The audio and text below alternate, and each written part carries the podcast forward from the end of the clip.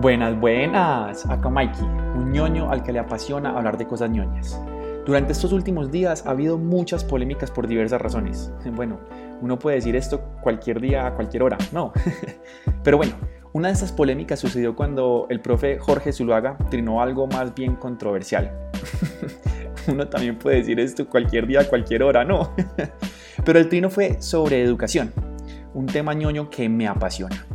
Estando en desacuerdo con él, y con lo que había dicho, lo invité a que hiciéramos un espacio en Twitter, esta nueva plataforma de esta red social que nos permite conversar en tiempo real a través de la voz, no de la escritura. La siguiente fue la grabación que quedó, ah, de no muy buena calidad, y me disculpan, pero que en mi opinión fue un excelente debate sobre educación, enseñanza y evaluación del sistema educativo en pandemia, en virtualidad y por fuera de ella en general. Disfruten.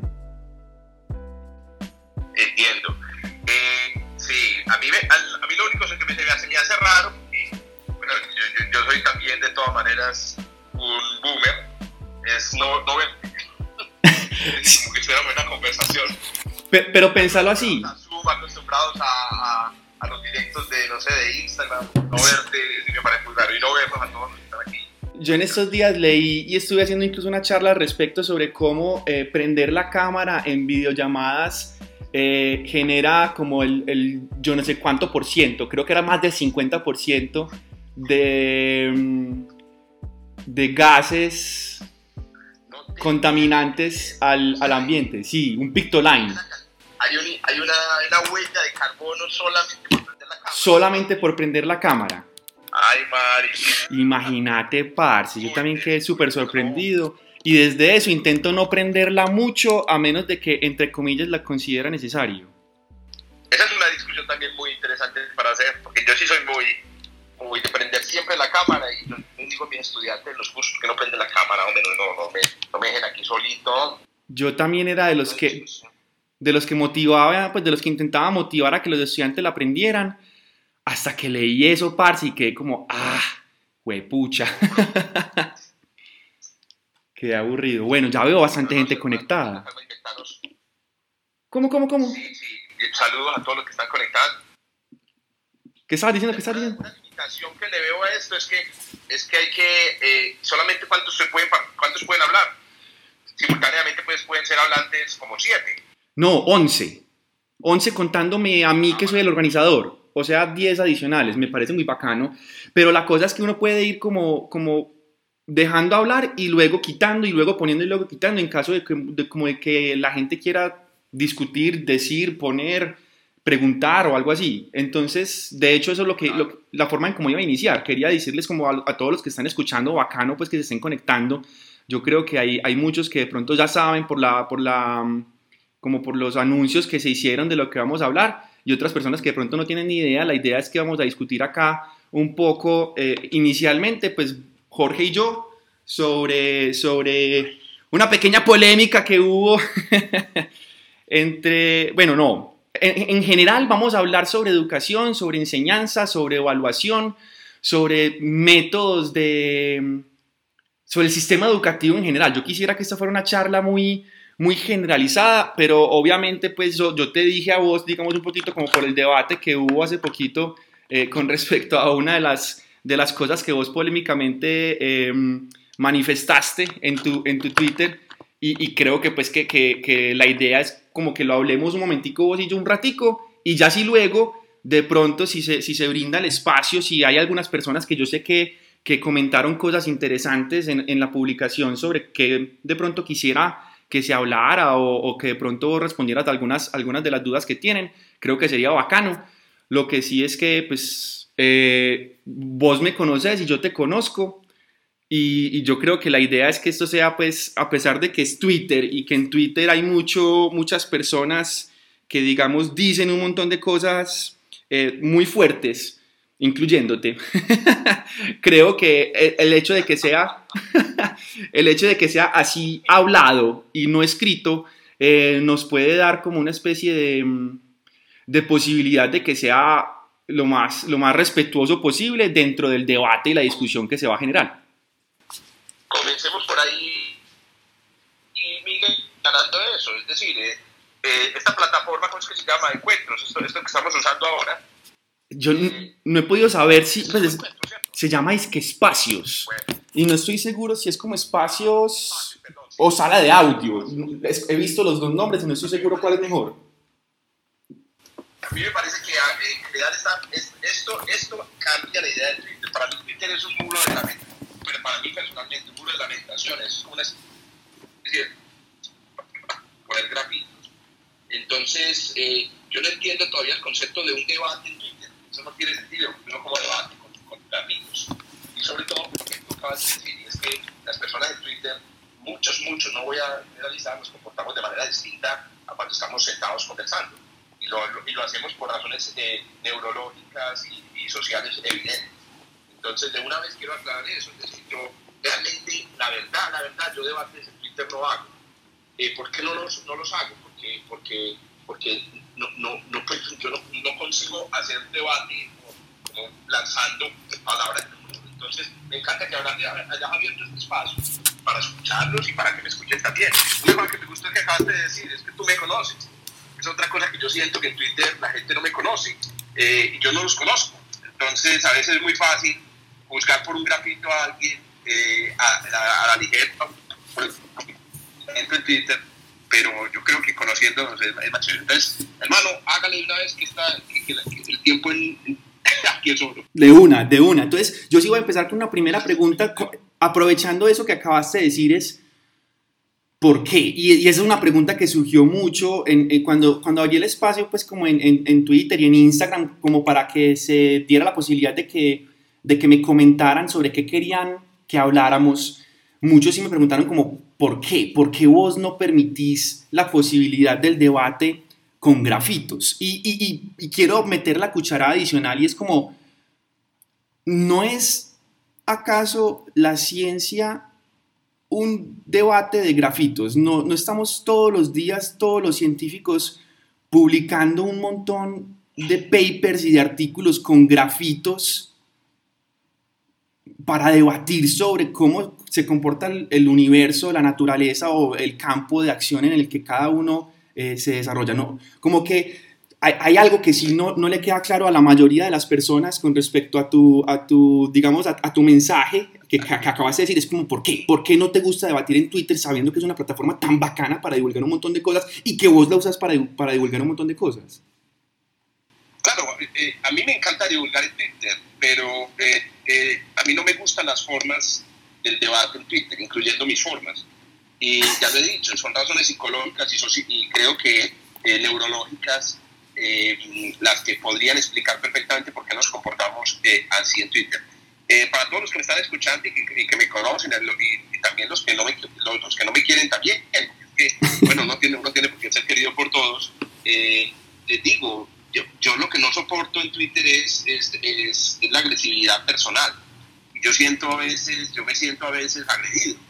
¿Sí me entendés? Eh, yo, tú me conoces, Miguel, y los que son aquí amigos míos me conocen, yo soy una persona, a pesar de todo lo que parezcas, soy una persona sensible, muy sensible a la crítica, muy sensible a, al, digamos, a la confrontación personal. Si ustedes tratan de revisar mis trinos, yo nunca me refiero a nadie en particular, bueno, excepto a uno que otro eh, berraco.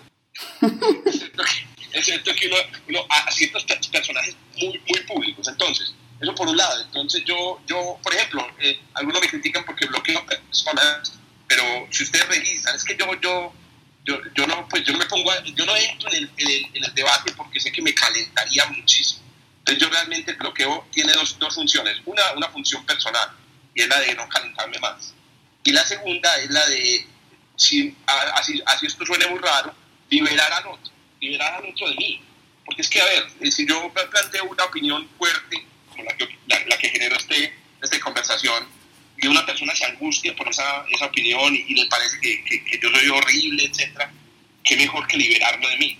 Entonces, de alguna manera, te liberas de mí, no vuelves a ver nada sobre, eh, sobre lo que yo opino, porque voy a volver a, opinar, a opinar sobre eso. entonces, a ver, hay una cosa que, que yo sí quisiera aclarar, Twitter no es un espacio como la ciencia. Si la ciencia funcionara, que me parece que la comparación que hace es, es, inapropiada, si la ciencia funcionara como Twitter no habríamos llevado ningún Pereira, muchachos.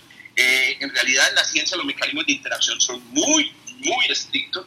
Yo cuando escribo un paper, Yo también le he respondido a mucha gente aquí en Twitter, yo no estoy escribiendo aquí, me escriben como si, me dijeran, ¿usted por qué escribe paper de una manera, escribe libros de otra manera? Es que yo no estoy escribiendo paper, yo, estoy expresando mis, mis emociones. Entonces, yo no creo que este sea un espacio de debate científico, aquí no hay referís, aquí no hay reglas como las que hay en la literatura científica. Uno podría pensar, ¿eso es bueno o eso es malo? Para mí es bueno, realmente. ¿Por qué? Porque yo como científico necesito un espacio también de expresión, un espacio de emocional, un espacio donde yo pueda quejarme. Ustedes lo han visto en mi perfil. Esto, yo soy catártico. Para mí, Twitter es catarsis. ¿Por qué yo no puedo tener espacio? ¿Por qué yo tengo que citar todas mis fuentes? ¿Por qué yo tengo que debatir? ¿Por qué yo tengo que tranquilizarme? No, por favor, déjenme ser emocional en Twitter. en otras cosas no soy.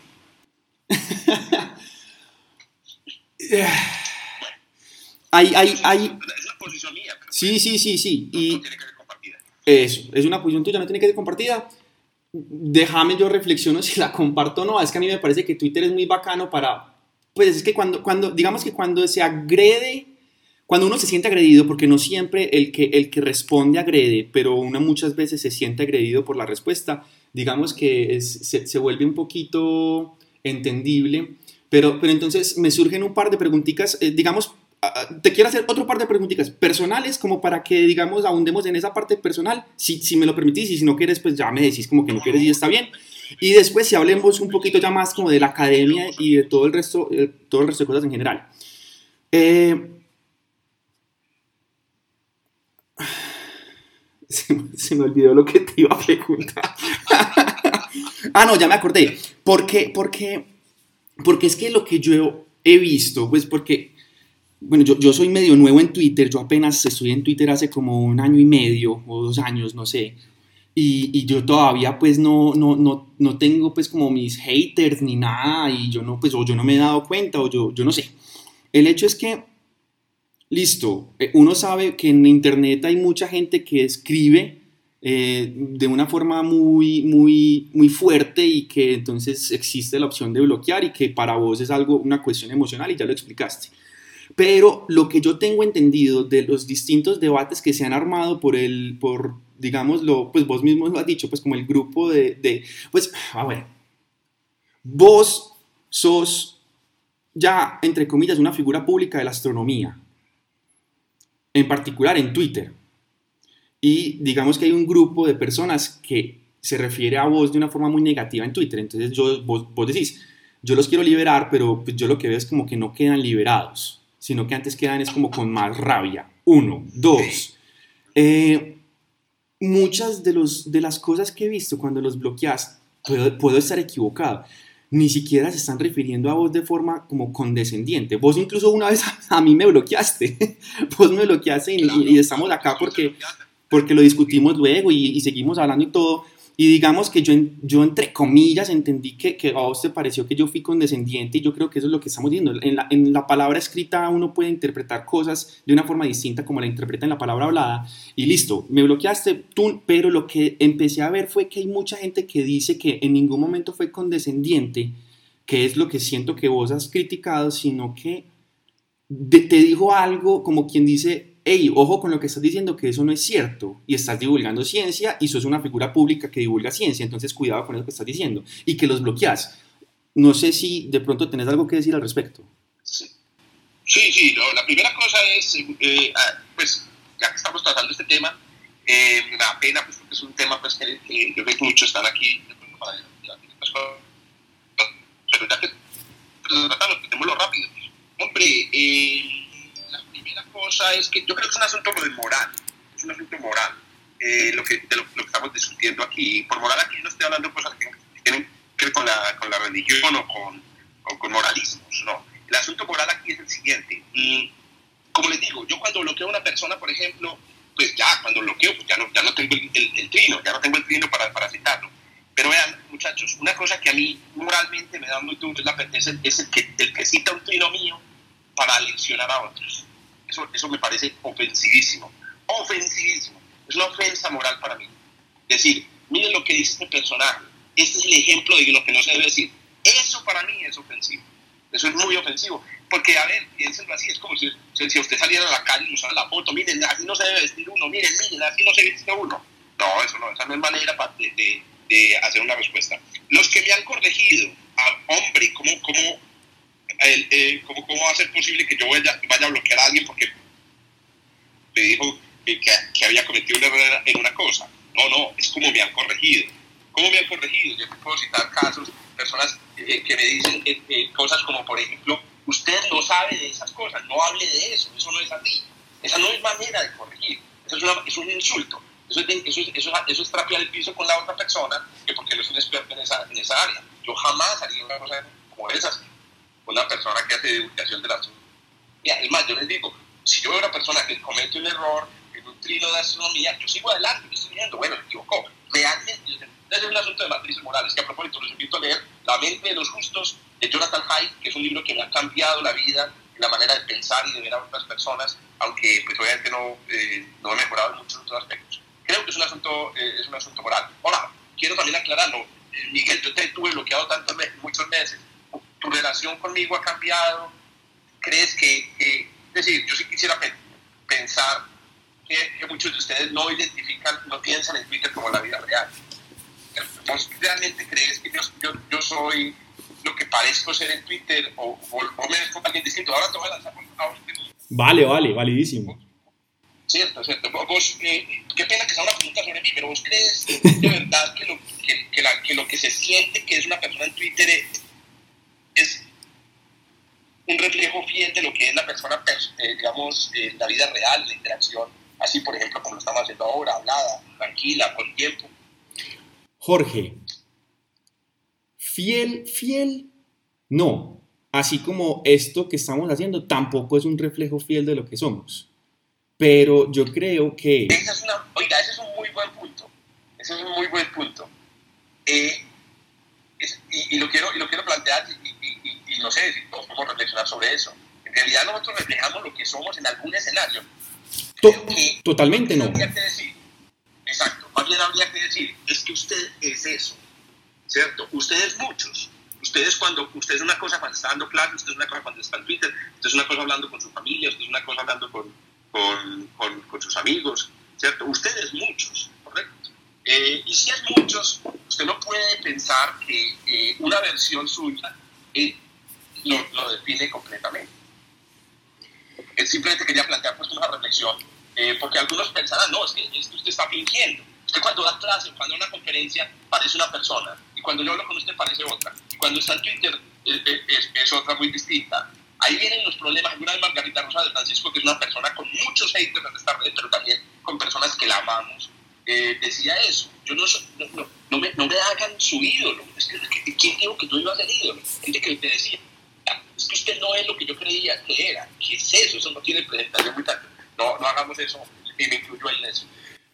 Ok, pero entonces, digamos, no, no, no, o sea, sí, digamos, yo fui, yo fui que empecé a decir eso, como listo, no, en ningún momento somos una fiel representación de todo lo que somos, porque a mí la respuesta que más me ha gustado a la pregunta filosófica de quién soy yo es la respuesta que dio hace yo no me cuento cuántos siglos eh, Ortega y Gasset, que decía yo soy yo, yo soy yo y mi circunstancia, yo soy yo y todo lo que me rodea.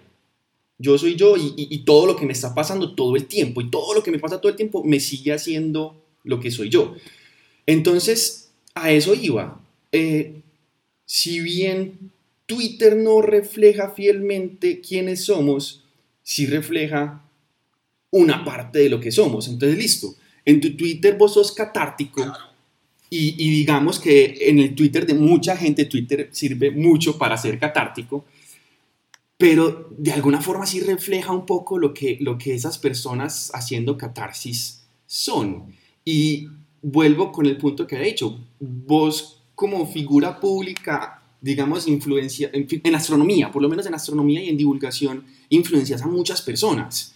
Vos te, vos te pones a preguntarte, ¿y cuántas, cuántas de las personas que han estudiado astronomía han estudiado astronomía por vos?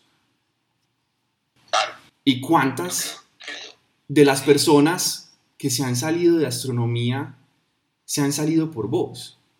No sé si te lo has preguntado. Eh, la verdad, no la verdad no, porque realmente no me siento responsable ni de lo uno ni de lo otro. Eh, también se ha salido gente de astronomía porque no le gusta el tinto de, de, tronquitos. Entonces, no, no, no, no, creo que debamos llevar esa carga.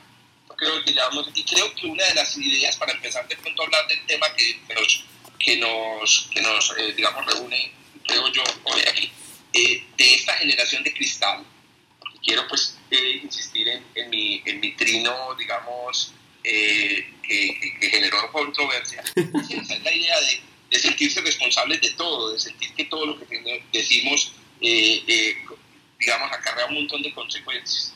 Yo creo que, que esa es una, una, una, una amplificación excesiva de, las cosas y, creo que, repito, bueno, para responder a su pregunta específica, si hay gente que se ha salido de la carrera por mí, eh, eh, repito, lo, veo como una causa tan posible como la de que se hayan salido por el tinto de la, de, la, de cafetería. Sin ser lo mismo, obviamente, no me crean pues tan, tan, tan huevón, eh, pero sin ser lo mismo, estoy, estoy claro que una persona que elige salirse por otra persona, está, está tomando la decisión, es muy respetable y todo, pero, pero no por eso uno dice, este es un factor de problema. Esta persona, es esta persona va a destruir la carrera, esta persona va a destruir la universidad, que yo creo que es donde terminamos amplificando, amplificando las cosas. Vale, yo, a mí, no, a mí no me gustan nunca los extremos, yo no creo que las cosas sean blanco y negro, entonces, eh, digamos que estoy de acuerdo en parte con vos con decir como que una persona no toma la decisión de salirse de una carrera por otra persona, sino por un montón de factores. Pero, pero creo que tampoco, creo que también hay que tener un cuidado un poco, y te lo digo con el cariño con el que siempre te digo todo, porque vos sabes que a mí me gusta, digamos, hacerte críticas constructivas y me gusta hacer críticas constructivas a muchas de las cosas eh, en las que me meto y también me he encontrado con muchos problemas al hacer críticas constructivas eh, a familiares, amigos y todo. Creo que te lo estás llevando para todo el otro extremo y es como si vos sos esa, esa figura que, que anima a un montón de niños y niñas a estudiar astronomía. Si, si, mi opinión es, con todo el respeto que te mereces, que sí deberías eh, preocuparte un poco por ser uno de los factores que hace que la gente tome o la decisión de entrar o la decisión de salir. Pero, pero ya dice tu punto de vista. Dale, dale. Sí, no, claro. No, no, no, quiero decirte una cosa. Tengan en cuenta también, y ojalá todos lo, lo, supieran, que em, yo creo que la gente espera mucho de uno, ¿no? La gente espera mucho de, una persona que, en un momento dado los animó a hacer cosas, etc. Y eso no está tampoco bien, ¿no? Es decir, yo no sé eh, por ejemplo, eh, no sé si ustedes han pensado que algunas personas que admiran o que odian, pues las cosas por las que las admiran las hacen tener otros, digamos, cosas que ustedes consideran defecto. Entonces, ¿por qué cree yo el programa de astronomía? Porque soy un tipo puta loco, porque soy un tipo que se obsesiona, porque se mete en una, en, una, en una tarea hasta que la hace, y porque, o sea, casualmente, las cosas que algunos me critican, por ejemplo, tú me lo estás diciendo en este momento, pues como tú dices, muy respetuoso y muy, cariñosamente, porque me llevo las cosas al extremo, son las que hacen que, que hayan ciertas cosas, que, que, haya podido hacer ciertas cosas. Llevar las cosas al extremo es el rasgo de la personalidad que hace que pueda hacer cosas bacanas. No quiero decir que eso me justifique, lo que quiero decir es que entiendan a, a, los seres humanos, los seres humanos somos así, ¿cierto? Pero estas cosas. la verdad, Miguel, la verdad, yo no, estoy muy preocupado, no estoy muy preocupado porque la verdad creo que hay otras cosas que, que me preocupan más. Por ejemplo, ¿saben qué me preocupa más? Y me preocupa mucho hacer las cosas bien. O sea, hacer las cosas bien quiero decir que las actividades que yo haga sean de la, de la más alta calidad. Eso me preocupa yo sé que yo podría estar también preocupado por todo el impacto humano que produzco por un comentario, por una publicación, pero no, me, no me, alcanza el procesador, creo. No me alcanza el procesador ni, mi, ni mi moral, pero bueno. Bueno. Ya, ya, ya, ya dejé mi opinión. Ahora, ahora hablemos un poquito más, más que de vos o, o, o de mí o de la relación que tenemos pero sí de algo que dijiste que, que, fue lo que trajo este debate y, es, y que lo mencionaste ahorita, lo de la generación de cristal. Eh, por ejemplo, por acá, acá hay una pregunta que me están haciendo interesante y es como, hombre, ¿cómo así que generación de cristal? ¿No, no los viste marchando? A la, a la generación que vos estás diciendo que es de cristal. Entonces, como, como por, ¿por qué lo decís así, como tan fuertemente, como con esa pues que incluso yo te respondí, vos decías cómo es que deberíamos acuñar el término académico científico de generación de cristal. Y yo antes creo que, que lo que deberíamos es dejar de hacer eso. ¿Cuántos de nuestros papás y nuestros abuelos ya nos han llamado así? Eh, vos, ¿por qué? Pues vos que, pues vos no estás viejo, Jorge, ¿cierto? Vos no estás viejo, vos, no sos estudiante en ese momento con nosotros, pero no estás, no estás viejo y vos, y yo he trabajado con vos y soy consciente del del trabajo o, de la importancia que le has dado a los factores psicológicos en, la, en, el... Hola, hola, ¿me perdiste? Lo escuchan, ahí está. Ah, bueno, voy a repetir de pronto, porque si vos de pronto no me escuchaste, de pronto el resto tampoco me escuchó. Estaba diciendo que yo trabajé con vos y, y yo he sido consciente de vos cómo has intentado hacer cosas. Eh, cuando digo que trabajé con vos es que eh, trabajamos en la tesis de pregrado mía, en donde lo que hicimos fue diseñar entre vos y yo una nueva metodología de enseñanza y de evaluación para em, aumentar, digamos, el, el, el, el, aprendizaje de los, de los conceptos básicos de física a lo largo del tiempo a través de la metodología que estamos aplicando. Y recuerdo que vos insistías mucho, mucho, mucho en que los factores psicológicos de los estudiantes eran muy importantes y había que tenerlos muy en cuenta. Entonces una pregunta que yo te quiero hacer y que te hacen muchas personas también es como, ¿por qué nos estás llamando generación de cristal cuando, y ya es, es, y este agregado lo hago yo, cuando yo sé que para vos es tan importante esos factores psicológicos? Como que me parece contradictorio y a los y a los estudiantes nos parece contradictorio que, que digas eso. Entonces, no sé si quieres expandir al respecto. Sí, claro. Entonces, lo primero, lo primero es decir esto a todos los que me están escuchando. No, eh, eh, usted, eh, una cosa que no se puede hacer es dar a una persona con sordino. Si usted no conoce todo el contexto, yo no lo voy a dar, ni lo voy a dar ni voy a hacer un hilo explicando todo, no necesariamente. ¿Por qué? Porque, porque a veces uno simplemente quiere estar entonces, como tú lo has dicho, yo he trabajado, a ver, yo he trabajado en, en, en, en educación eh, por 20 años. Lo he probado todo. Lo he probado todo, muchachos. Miguel es testigo de, de los esfuerzos que he hecho, los que han sido estudiantes míos son testigos. Y cada vez pruebo otras cosas nuevas. Creo que no he, no he hecho dos cursos iguales en mi vida. Eh, por ejemplo, yo fui el que introdujo en, en el programa de astronomía la idea de que hiciéramos problem sets una idea que me trajo de, la Universidad de Harvard como preparación para los parciales. Y en todos mis cursos, los, los, los exámenes parciales los he hecho basados en los problem sets, porque tengo la filosofía de que uno debería llegar a un parcial conociendo un poco qué problemas le, le, van a poner. Muchos profesores no están de acuerdo conmigo con eso. No estoy de acuerdo con exámenes de 6 horas, no estoy de acuerdo con exámenes de 8 horas. Eh, como tú lo has dicho, estoy de acuerdo con repetir exámenes tuve un tiempo, por ejemplo, en el que hacía un examen y si una persona eh, sacaba uno, pero iba a, mi oficina a revisar el examen, yo le subía perfectamente lo que quisiera. Soy, es decir, eh, eh, creo que también hay, hay, una, hay, un elemento de, esa generación de cristal, hay un elemento de esa, de esa característica de cristal, de, de, tomarse las cosas demasiado, demasiado en serio, demasiado extrema sin, considerar un montón de otros. De otros. empecemos con una, una cosa: el concepto de generación de cristal no es mío. Ustedes lo conocen. Es, una, es, un, es, un, es, un, es un qué? Es, es, una, es un meme cultural que ha surgido eh, especialmente en, las, en, Estados Unidos. Es en Estados Unidos donde surgió la idea de la generación de cristal. Eh, por, y lo han visto, ustedes lo ven en memes, inclusive en, en, Internet. Eh, lo que yo estaba proponiendo era que lo trasladaran al mundo de la academia. Y, para resumir en, poco, en pocas palabras mi, afirmación es lo siguiente. Cada vez no toma... También es que no yo no solamente dicto de, clases en astronomía. Eso también creo que a veces la gente no entiende. Yo he dictado clases para siete universidades de esta ciudad y en, en este momento estoy dictando clases en otra universidad también. Yo lo que noto es cada vez más unos estudiantes que llegan a, mi, a, a mis cursos que parece que tienen una idea sobre la responsabilidad del resultado del parcial. Y esa idea es externa a ellos, es externa a ellos. Yo no quiero, obviamente, decir que son todos los estudiantes. Muchos de ustedes son eh, de la generación de la que estoy hablando y, podrían acusarme de que usted no es así. Pero es que estoy hablando de un asunto estadístico.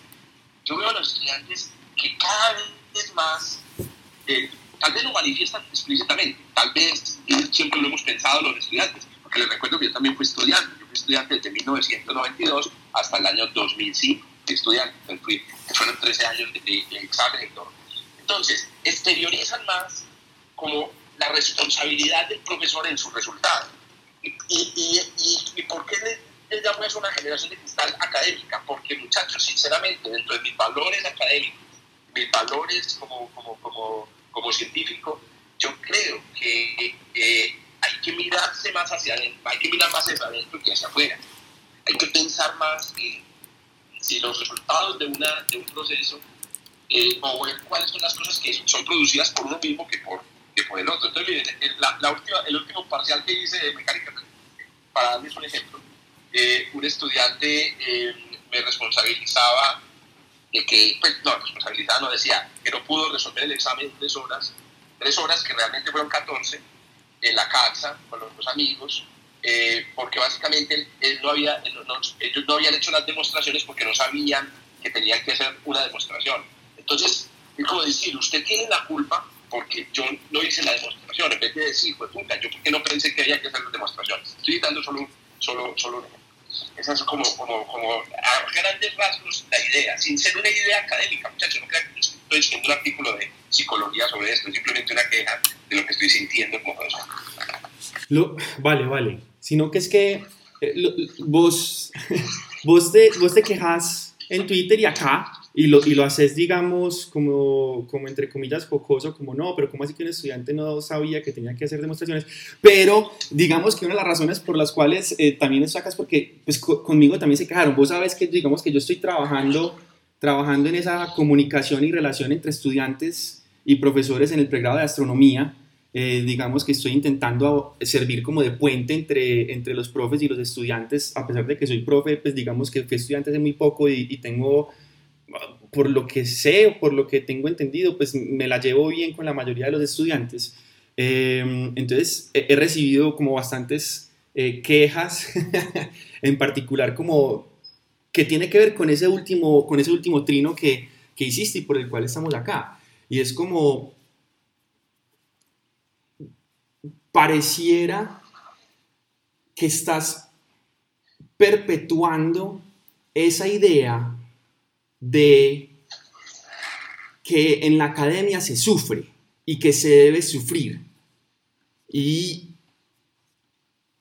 que, al, y que a veces pareciera en la forma en cómo respondes a esos comentarios o a esa exteriorización de lo que vos llamas la generación de cristal, cosa que estoy en desacuerdo, simplemente creo que es una generación que ya por fin puede hablar, a diferencia de las generaciones pasadas en las que no se les permitía hablar, entonces ya, ya pueden exteriorizar, me gusta como lo dijiste, lo ex exteriorizan la forma en cómo se sienten con respecto a sus profesores, como que pareciera como si los estuvieras, como si, como si la relación entre profesor y estudiante fuera verticalizada y se deba hacer lo que el profesor dice siempre, como si no hubiera espacio para discusión.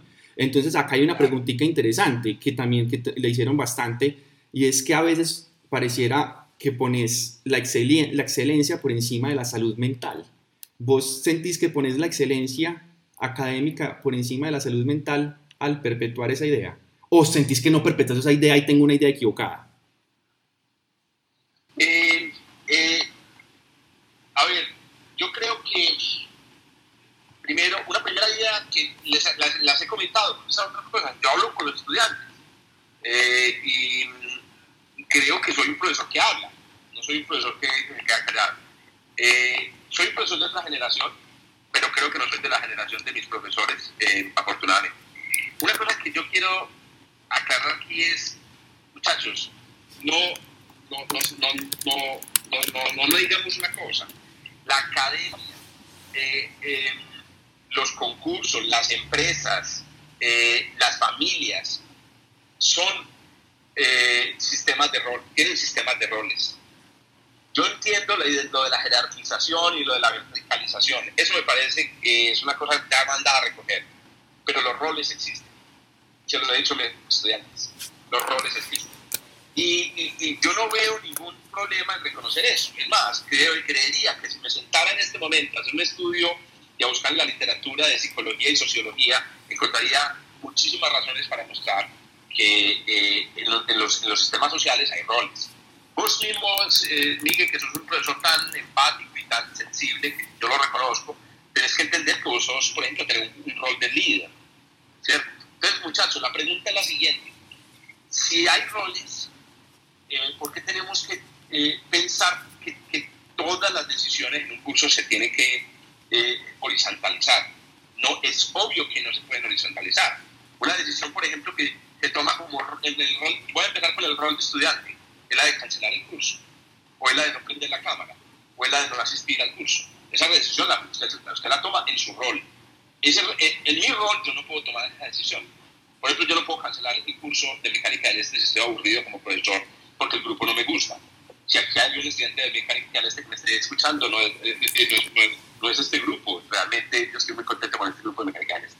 Entonces, en, en, nuestra función, en nuestra, en nuestra posición de roles en el juego de la, de la, de la academia, un rol es el rol de profesor y el rol de profesor es un líder es un líder académico, es un líder intelectual y tiene una responsabilidad frente a la sociedad que es muy importante. Y aquí ya podemos entrar, pues, yo, quisiera que le empezara a la palabra a algunas personas aquí que han estudiado el tema, etcétera, y es la, la función de la evaluación. Entonces, yo quisiera aquí decir que para que todos me entiendan que yo conozco algo de la, de, la teoría, digamos, de eh, pedagogía y, la he estudiado porque he sido sensible al, al problema.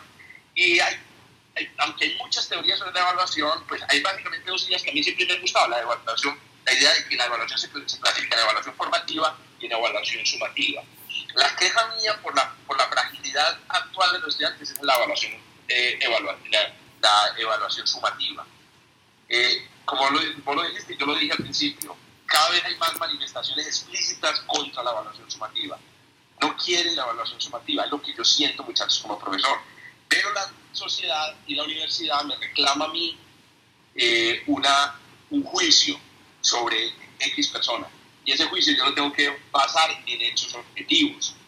Si yo le he dicho mucho a mis estudiantes, mucho, mucho, muchas veces, si a mí me dieran, yo eh, emitiría juicios subjetivos al final del curso.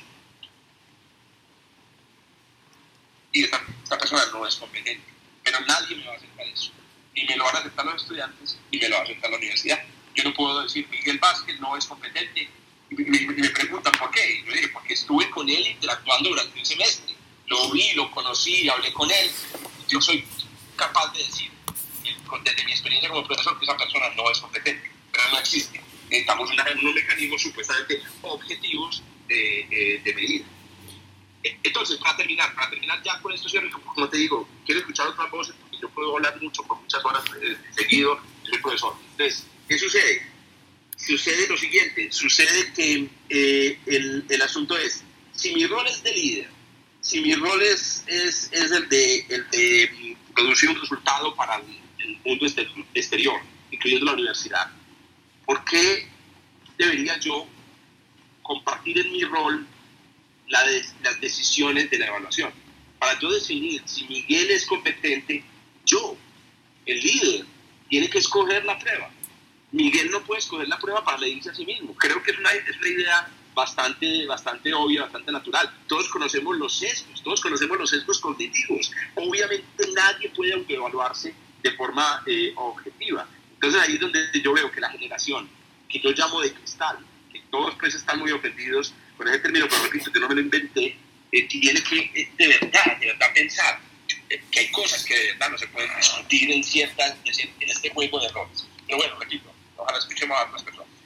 También, también quiero escuchar a otras personas, estoy de acuerdo. De pronto, mientras que alguna persona levante la mano, porque tengo entendido que en este espacio se puede levantar la mano y quiera decir algo o hacer alguna pregunta en particular, o de pronto aportar eh, a partir de su experiencia como de pronto como formador, como educador o como, digamos, académico de la educación, eh, por favor, adelante. Mientras que de pronto eso sucede, yo, no sé, pues quiero decir...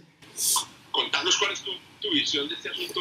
A mí me gusta mucho el cuento, yo he estudiado mucho el cuento, me gusta bastante eh, la enseñanza eh, y estudiar la enseñanza en, el, en, el, mundo académico, pues en particular por eso hice el trabajo de pregrado eh, con vos en ese tema y en este momento ah, fui aceptado para hacer una maestría en enseñanza de la física para aprender cómo, cómo, cómo enseñar mejor.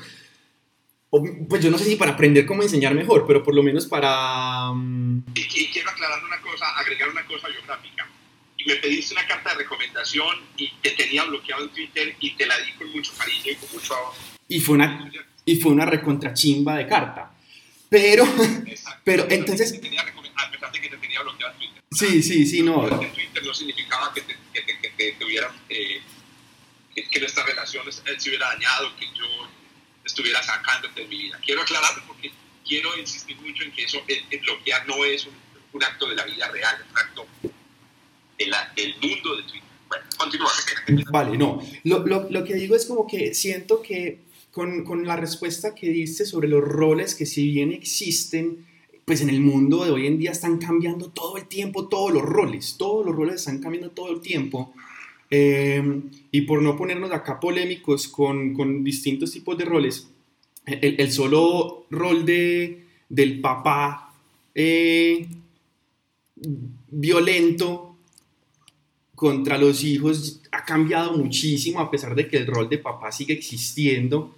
Em, y, y, para meternos en el, más en el cuento, en enseñanza desde hace décadas, el rol del profesor también ha cambiado mucho y vos y yo lo estudiamos mientras que hicimos esa tesis, en donde nos dimos cuenta que el primero, el, el primer, el primer profesor que habló de un rol distinto, si no, si más, pues no sé si fue el primero, pero es como el que más se reconoce, es el de Eric Masur, que en Harvard, pues él era el duro de la física en Harvard y llega y dice, y llega y dice como no, obviamente mis estudiantes, los que pasaron por mis cursos de física básica conmigo, si resuelven este, este, esta prueba les va a ir mucho mejor que los de las que los de la universidad tal de otro estado que no está pues entre las 10 mejores de, de, de Estados Unidos. Y cuando pusieron esa prueba a los estudiantes de Eric Masur en Harvard, y luego a los estudiantes, pues, y, a, la par a los otros estudiantes de la otra universidad que no hacía parte de las top 10, se dieron cuenta que los resultados fueron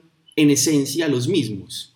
Y este man, parce, se pegó una flipada y quedó como, pucha, ¿cómo así que mis estudiantes en Harvard están aprendiendo lo mismo que esos otros estudiantes de esta otra universidad que no me tienen a mí de profesor? Y entonces vos mismo, mientras que hacíamos mientras que hacíamos la tesis, vos mismo decía, el rol del profesor tiene que cambiar. Debemos dejar de pensar que el profesor es aquel que sabe y que está transmitiéndole el conocimiento a las personas porque es que sabemos que no existe tal cosa como transmitir conocimiento. El rol del profesor, más que de líder, debe ser de motivador. Y, me sostengo, pero también tienes que decir lo siguiente, Miguel. En algún momento reevaluamos el rol de evaluador Esa, es la pregunta. A pesar de que, por ejemplo, el experimento que, estamos mencionando para todos los que están aquí todavía, es difícil quedarse en una conversación en un, en un, en un bi, bi, bimonólogo, es que el binólogo. Biólogo. Eh, si tú te pones a mirar esa investigación que nosotros hicimos, por ejemplo, nosotros cambiamos completamente el profesor durante el curso ¿Cuál es el rol de profesor? Como tú lo decías, motivador, no iba a explicar eh, las cosas que estaban en el libro, eh, iba a hablar más allá de lo que se había hablado, eh, de lo que se, veía en clase.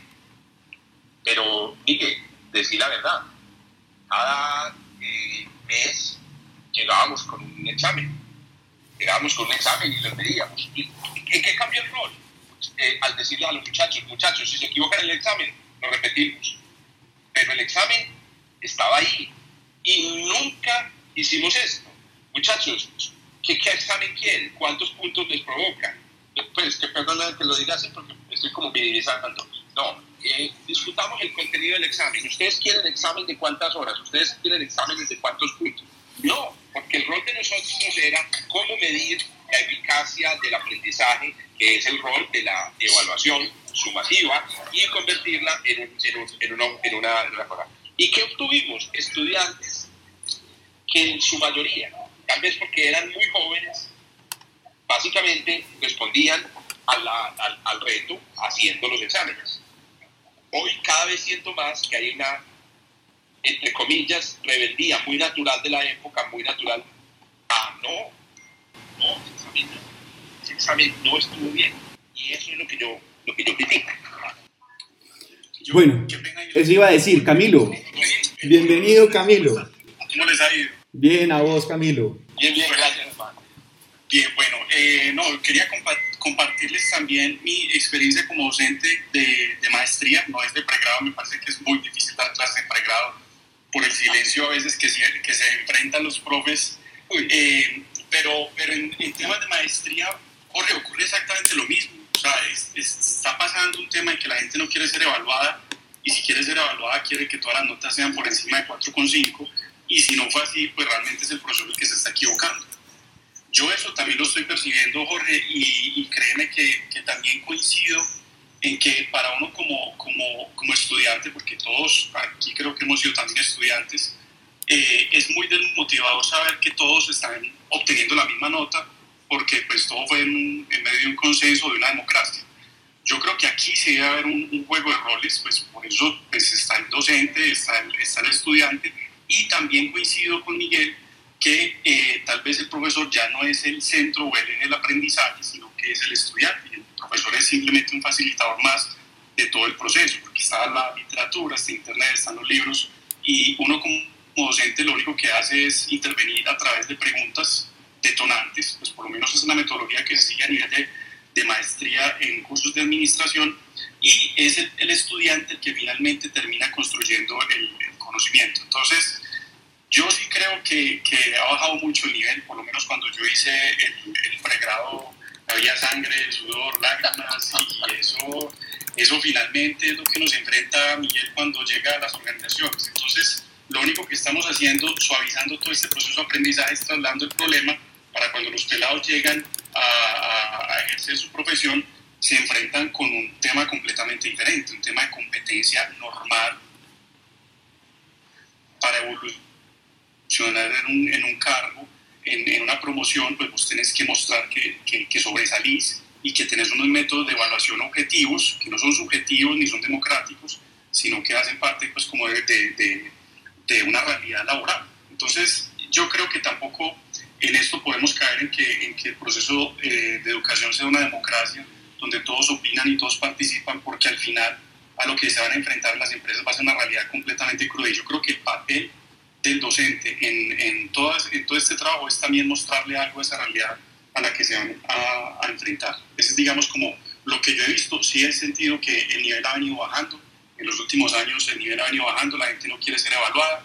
Y también siento que los que, los que, los que obtienen la misma nota, que todos también se desmotivan. Entonces, no sea que estemos castrando, en el buen sentido, estudiantes brillantes que quieren sobresalir y quieren mostrar que son más y que, y que gracias a su esfuerzo obtienen mejores notas y no que estemos haciendo una planadora en el proceso educativo. Eso es como lo que yo veo hasta el momento. Gracias, Camilo, por, por tus opiniones. Sí, gracias. Yo quiero solamente hacer una pregunta y es, los que deben cambiar entonces son los estudiantes para que se habitúen eh, desde el pregrado a las dificultades que van a tener el mundo laboral o los que deben cambiar son las empresas eh, y, y, los profesores promoviendo el cambio para que sea para que todo sea un poquito más democrático. No, no, no quiero que lo, no quiero que lo, no sé si quiero que lo discutamos porque hay varias gente que quiere hablar y decir cosas, pero quiero como, como generar la cuestión, la pregunta, el cuestionamiento, como pues, ¿será que...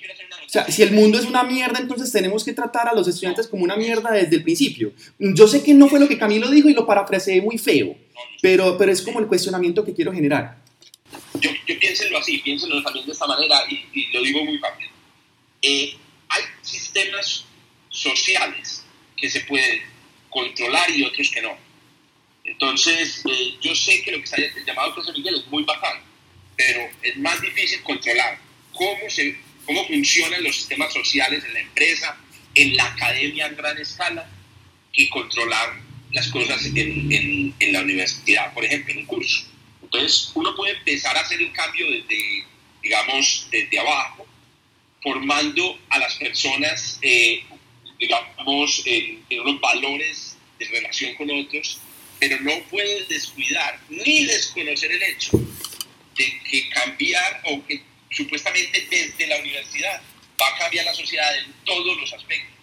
Uno de ellos, por ejemplo, es el de la competencia. Y aquí quiero meter eh, a complementar lo de Camilo, no solamente las empresas, muchachos, cada vez, los que son científicos que nos están escuchando, cada vez el medio científico es más difícil y es más competitivo. Y estamos hablando de competir con gente que viene de academias que son all fashion, all, all school, China, India. Entonces también hay que pensar un poco en eso. Bueno, dale, dale. Listo, ahí queda el cuestionamiento. Quiero darle la palabra en este momento a, yo sé que dejé entrar primero a Alejandro, pero quisiera que hablara Carolina, que ya somos muchos hombres los que hemos hablado, de pronto Carolina tiene una perspectiva que quisiera compartirnos o alguna pregunta que quisiera hacer. Que por cierto es estudiante nuestra, Jorge. Claro, claro, Carolina Rojas. Sí, Caro, adelante. Claro, adelante. Pues yo no entiendo por qué se perpetúa tanto esa idea de que tenemos que competir entre nosotros mismos y que nos tienen que evaluar con una nota. O sea, ¿por qué vamos a decir que, o sea, por sacar una nota mayor yo me voy a sentir más superior o menos superior que otra persona? Pues, o sea, eso para mí de verdad es que no tiene nada de sentido. O sea, es que esto no se trata de una guerra en la que no, es que yo saqué un 5 y yo sacaste un 3, entonces vos sabes menos. Pues, o sea, si como ustedes como profesores ven que las notas no evidencian realmente lo que sabe una persona, ¿por qué dicen que el rendimiento es menor? Pues, y, o sea, bueno, sí. Yo, yo ahí, Carolina, ya me cambio el sombrero y me pongo el sombrero empresario, porque también tengo una pequeña empresa, 10 personas, luchada desde hace 11 años, muy complejo en temas de tecnología, y también estoy viendo lo mismo. Y, y sabes qué es lo más... Eh, berraco de todo esto, que las mismas personas exigen que haya criterios objetivos de evaluación al momento de ser promovidos, porque uno no puede promover a todo el mundo de gerente, ni coordinador, ni director, y uno esperaría que, que esos criterios fueran eh, claros desde el principio, que tú llegas al mundo laboral y entras en un proceso de, crecimiento, de promoción, de todos queremos crecer, no todos nos queremos quedar en el, en el, en el nivel o en el mismo momento en el que llegamos, y va a llegar un momento en que las mismas personas piden al, director, venga, ¿usted cómo promovió a este, bajo qué criterios, o cuál fue el, el, el, argumento que usted tuvo para promover a este y no a este? Entonces, el tema de promoción, de verticalización en las instituciones, en las organizaciones, en las empresas, es un tema que no se puede desconocer. Así inicialmente no nos guste y que, y que no queramos ser medios con una nota, pues no es que se clasifique a la gente con una nota, pues no es que vamos a tener aquí un hierro con lo que marcan las redes usted tiene la A, usted tiene la B, o el 5 o el 4, porque eso tampoco puede determinar el futuro de una persona, pero sí es importante entender que en algún momento ese esfuerzo tiene que ser premiado y que hay competencia, como dice Jorge, y ya el tema de un mundo global cada vez es más difícil.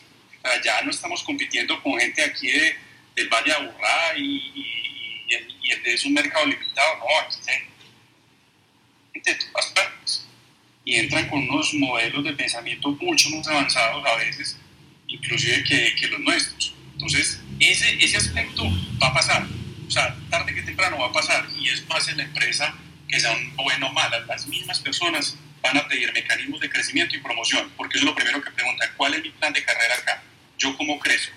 ¿Cómo sé yo que la medida en que yo me esfuerce a obtener mejores resultados? Y si no lo haces, la gente, Carolina, se te va. Y yo sé que si tú entras en una organización, una empresa, eh, donde, donde no está claro ese plan de carrera, la gente eventualmente termina yéndose por, por mejor ambiente laboral que hay. Inclusive eso, se van a enfrentar en eso en, algún momento.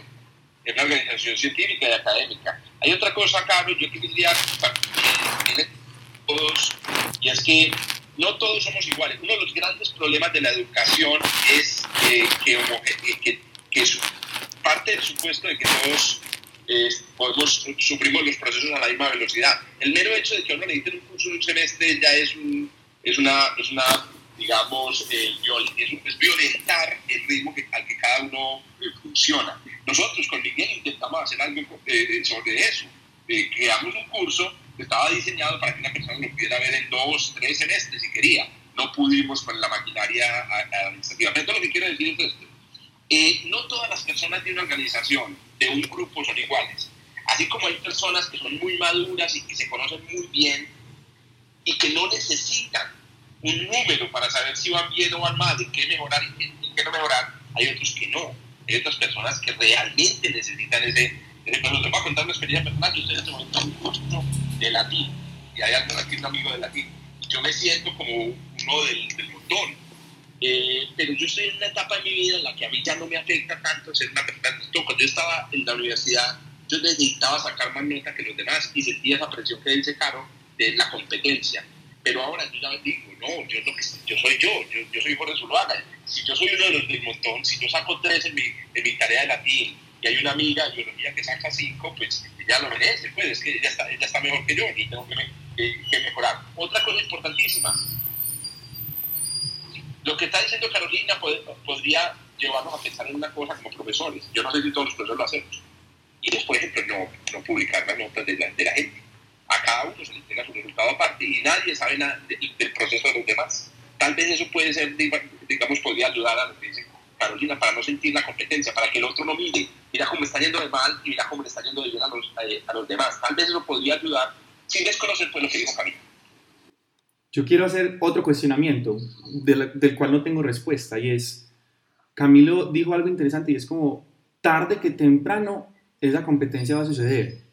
Eh, el cuestionamiento que dejo es, ¿es mejor temprano que tarde? ¿Es mejor que los estudiantes se vean, em, eh, ¿cómo se dice? Como sometidos sometidos a esa competencia en cuanto, en cuanto a lo laboral. En cuanto a lo laboral, digamos, con respecto a, la empresa de Camilo, no sé si Camilo o alguien que esté escuchando nos sepa algo sobre si se, si al verse sometidos a la competencia desde antes, se ha hecho alguna comparación, algún estudio de personas que no fueron sometidos a la competencia desde antes y les vaya mejor o no en sus vidas profesionales en cuanto al crecimiento profesional que tienen las empresas.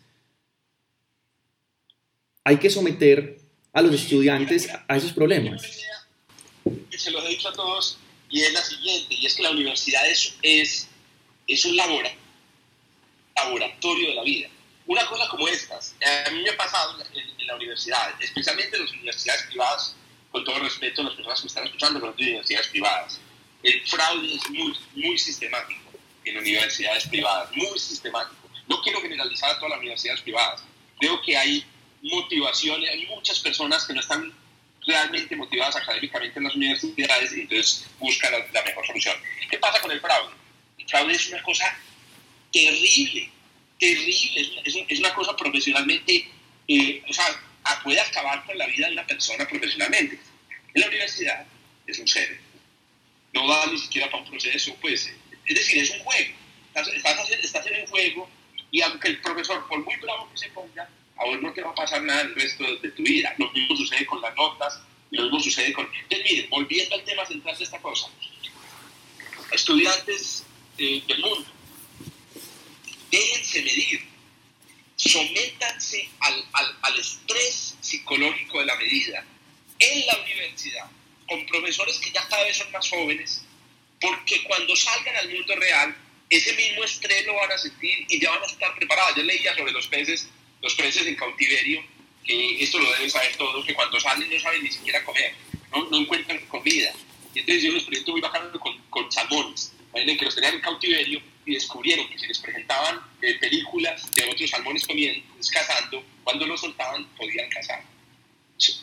Hombre, abracen esa oportunidad que les da la, academia de, conocerse a ustedes mismos, de conocer cómo reaccionan ante la competencia, de conocer cómo reaccionan ante la medida, de, ojo, ojo con este, esto que voy a decir, aunque yo soy, yo siempre lanzo frases como que parecen ofensivas, pero realmente es como para moverlos. Hombre, quédense callado ante la autoridad, haga esa prueba, haga esa prueba de que a usted lo mida, que a usted le dé rabia y usted vaya y, y, y, y destruya toda su habitación pero no le manifieste eso al profesor. Intente hacer eso, porque el día de mañana en una empresa o en su organización, usted se, revuelve, se devuelve con su, jefe, le plantea esas cosas y inmediatamente usted puede sencillamente perder, perder su puesto, perder su carrera. No le estoy diciendo que no sean rebeldes, estoy estoy diciendo, piensen en, en ese experimento, en un experimento psicológico que les está ofreciendo la universidad. Jorge, solamente quiero decir algo y es como eso que acabas de decir, me sonó como a quien dice, aprovechándome tal vez de una situación muy delicada, eh, sí, como, pues si el policía te pega en la calle, no hagas nada y déjate pegar, pues como... No, no, pero no, no, no, no llevo las cosas ah, hay, eh, lo que quiero decirte, Jorge, es que hay veces vos decís las cosas y cuando las decís habladas es muy, pues suena como muy, entre comillas, bonito y como en charla, pero hay veces usas unas palabras que se pueden interpretar de esa forma. Y yo solamente digo que creo, de te, lo te lo vuelvo a decir con cariño, que creo que deberías intentar responsabilizarte un poco más o tener un poquito más de cuidado con las cosas que decís, aunque sean en charla. ¿Sabes cómo se llama eso, Miguel? Y, utilizando tu, tu, tu, lógica, se llama autocensura. Créeme que no la voy a utilizar. No me voy a, no me voy a autocensurar porque el mensaje que le mando a todos es, no, esto, es una, esto es una tautología. No todo lo que yo digo hay que pararle bolas. Creo que lo escribí, ay, lo puse, me puse estos días en Twitter. No todo lo que yo digo hay que pararle bolas. Hombre, si yo fuera un eh, el presidente de la República, el rector de la universidad. Yo, a propósito, por ejemplo, por Twitter nunca lo voy a hacer, porque yo sé que el día de mañana, cuando yo avance mi candidatura al rectoría de la Universidad de Antioquia, van a sacar todo mi prontuario Twitter. Eh, la verdad, yo me siento una persona que afortunadamente todavía soy libre, puedo expresarme libremente y no me tengo que autocensurar a pesar de reconozco tu comentario, Miguel. Porque de todas maneras yo siento que yo no le hago, no le estoy haciendo daño a nadie realmente. Que yo puedo matizar lo que digo, que alguien me puede preguntar. No es como hacer afirmaciones en, comunicados. Por aquí veo algunos amigos que son profesores, Laura. Sí, eso, eso iba a decirte. Natalia. Qué bueno que estos profesores presentan sus propias visiones. Me encantaría. Eh, eso te iba a decir, ya, ya llevamos una horita, pero por mí yo me quedo más rato y yo creo que la gente está también veo más de 100 personas conectadas también oyendo. Nos quedamos otro ratico entonces. Listo. Quería aprovechar y discúlpame Alejandro, también quiero, quiero otra, otra voz eh, femenina, de pronto Laura, que es profe también y que está estudiando, en ese momento está investigando en, en, cuestiones de enseñanza de la ciencia y en, en, enseñanza virtual, porque una de las formas también en las que convocamos a, esta, a este debate, a esta discusión, fue a través de... Mm, eh, de decir como, parce, en la pandemia las cosas están cambiando y en la virtualidad las cosas están cambiando. Eh, no sé si de pronto Cata, eh, Laura Cata, Laura Catalina, quisiera decir algo al respecto de eso o al respecto de cualquiera de las cosas que ya hemos hablado. Hola, hola Miguel, hola. ¿Cómo vas? Bien, dos puntos. Em, pero son comentarios pues un poquito diferentes. La primera es que yo no vendería someterse al estrés de un examen como algo tan poético de, venga, esto es una oportunidad de crecimiento, porque mm, yo creo que eso es dañino, porque todos sabemos y la experiencia nos ha mostrado que pues ese tipo de, de evaluaciones tan bajo esos eh, criterios tan estrictos solamente muestran que una persona es exitosa bajo ese, pues como en esas condiciones de máximo rendimiento, que yo creo, y no solamente es una creencia, sé que está estudiado, que no, no necesariamente muestran pues qué tan buena es una persona en algo, ¿cierto? Porque hay otras variables que juegan en contra. Entonces, e, ese era un punto que quería hacer.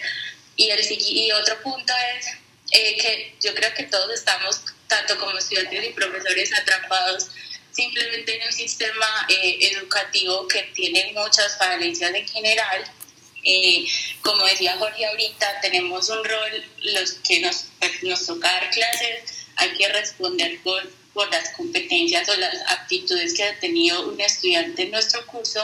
De alguna forma, como dice él, no podemos decir, sí, a mí me pareció que él es bueno, sino que hay que mostrarlo con una nota pues estamos bajo ese sistema, nos guste o no, y como estudiantes al entrar al sistema, pues estamos aceptando de alguna manera eso. Pero lo que yo quería comentar es una experiencia que se tuvo en el Politécnico el año pasado con un profe que, que tengo la oportunidad de conocer que se llama Jorge López. Eh, la estrategia se llamaba Talleres Abiertos para el Aprendizaje. Y me parece una estrategia interesante porque eh, eh, los estudiantes que, que entraban aquí para aprender física y ciencias eran justamente los estudiantes que más malas notas tenían, ¿cierto? Como los que más mal le iba en el sistema educativo y que para el sistema educativo justamente por esas notas eran estudiantes desechos, ¿cierto? Estudiantes que no servían y como varios de ustedes lo han mencionado, pues para la empresa y para la forma de medición y evaluación de la sociedad no eran estudiantes pues que iban a encajar. ¿Y eso por qué es grave? Pues porque básicamente ese sistema de notas está condicionando a una persona a su futuro, ¿cierto? Le está dándole la oportunidad de crecer y de, desarrollarse como persona o también quitándole esa posibilidad, pues y quién sabe, para siempre, ¿cierto? En muchos casos.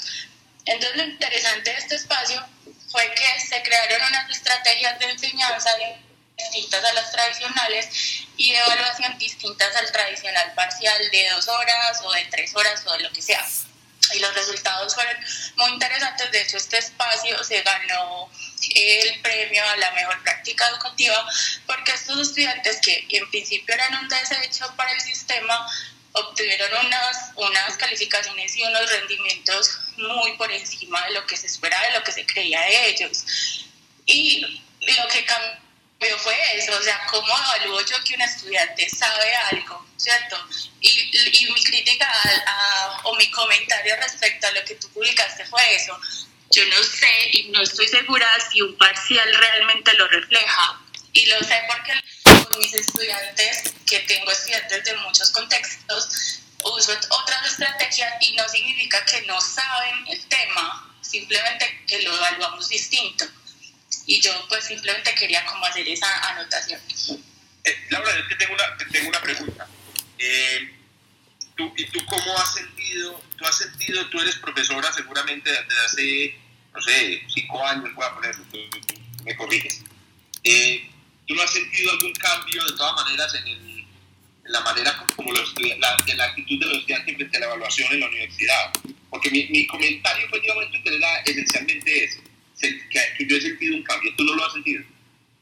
Sí, por supuesto que sí, y yo también comparto que, que, no, que, que como profesores estamos maniatados en que no podemos hacer una evaluación tan democrática en decir a cada persona le voy a evaluar como quisiera o como necesita, aunque yo en el fondo creo que eso es lo que debería pasar con el aprendizaje según las necesidades y, y las pues la, la, forma de ser y de aprender de cada persona a evaluarlo, pero en la práctica no lo podemos hacer.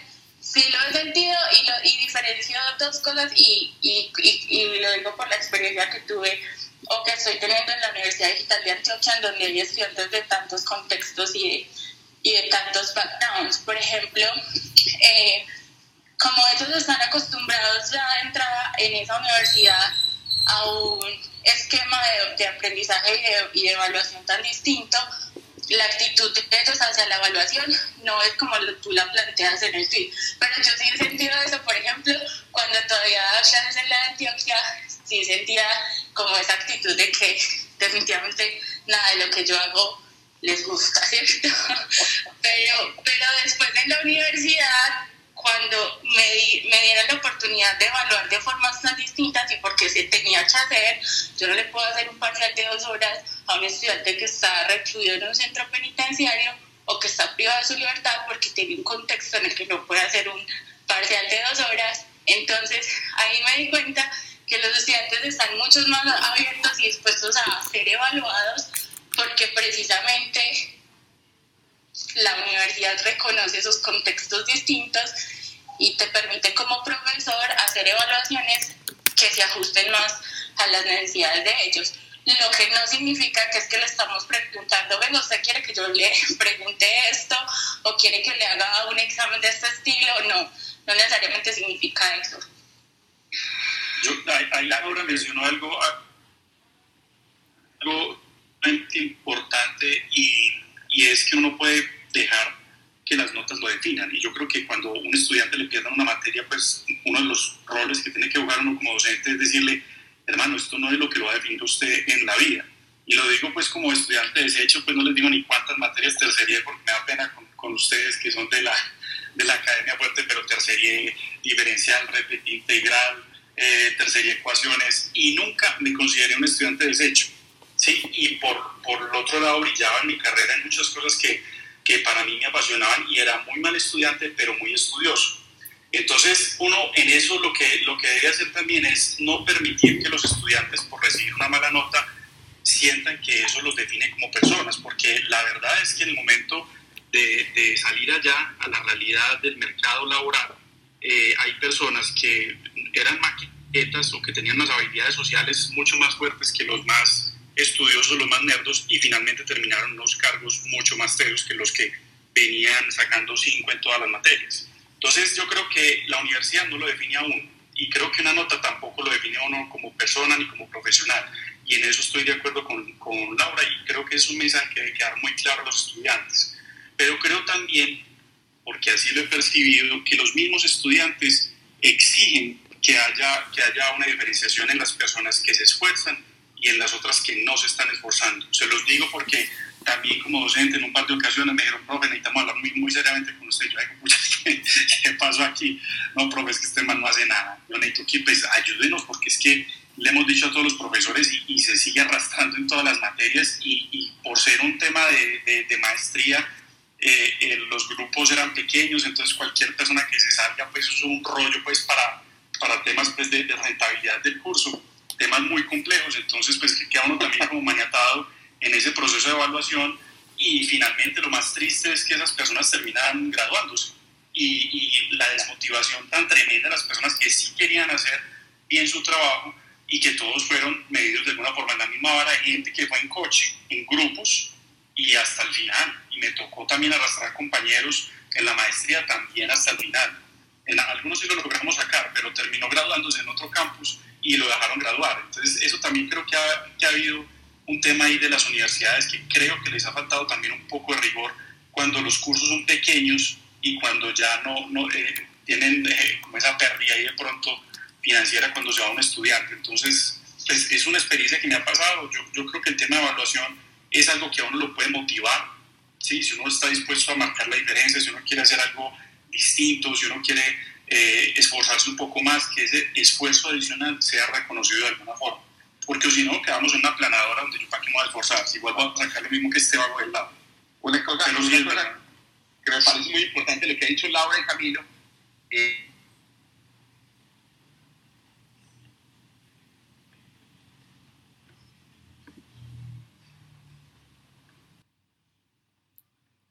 Uy, ¿se le fue a Jorge o se me fue a mí?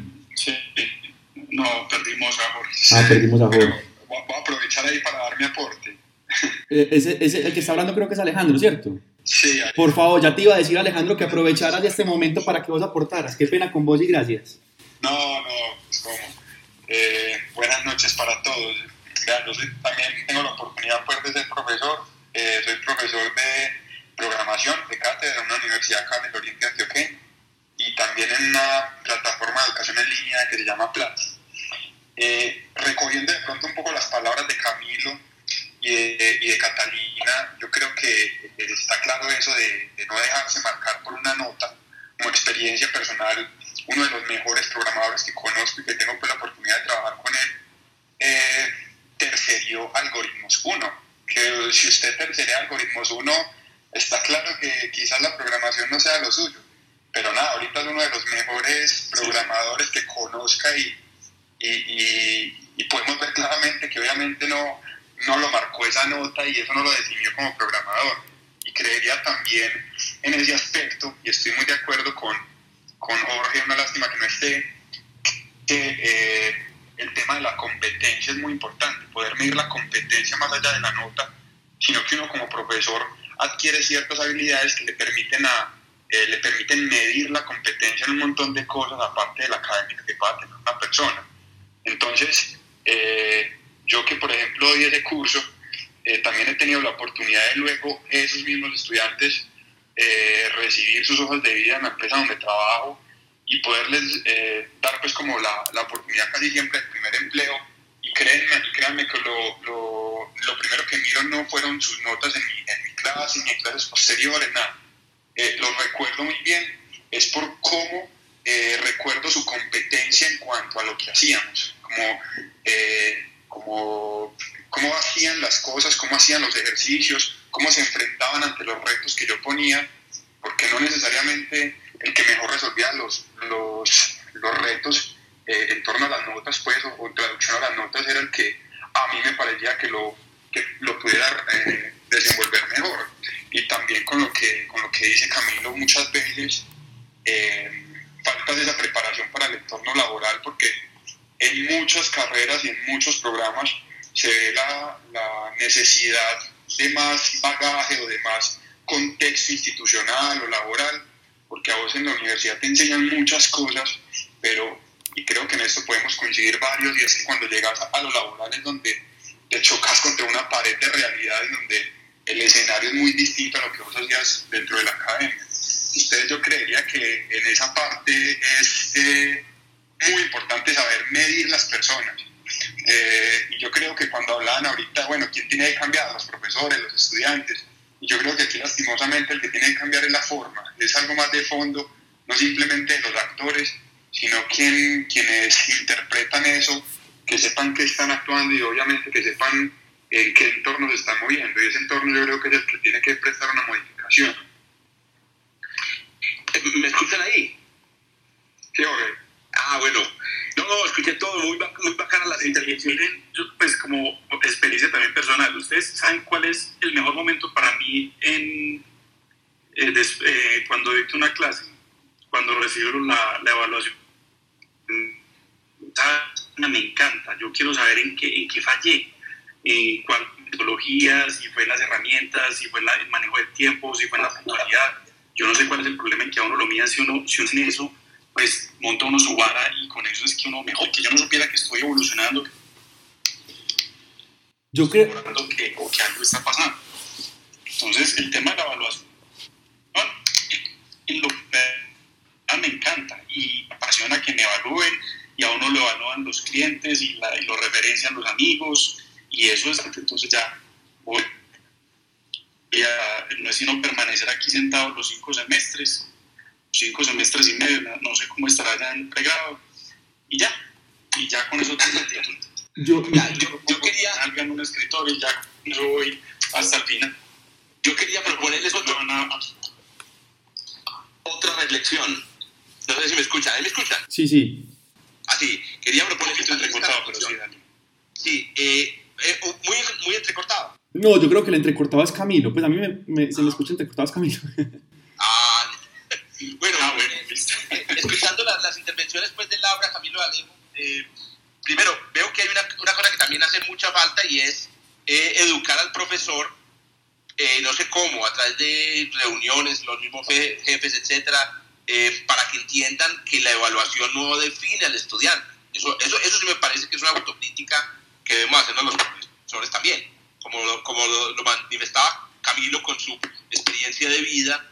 Eh, eh, y yo lo he, yo, he tenido compañeros también, yo, eh, digamos, eh, a veces me siento un poco culpable por ser el tipo de persona al que le fue bien en la universidad. Entonces me siento culpable porque digo, seré que yo estoy haciendo algo debido a que pertenezco a un grupo de personas a las que le fue bien, pero ahora que escucho a Camilo, pues reconozco y, y, he visto muchos casos así de personas a las que no les fue tan bien en la universidad y sin embargo son muy exitosos. O sea, los profesores tenemos que entender que los estudiantes que no tienen buenas notas son, no necesariamente son estudiantes incompetentes.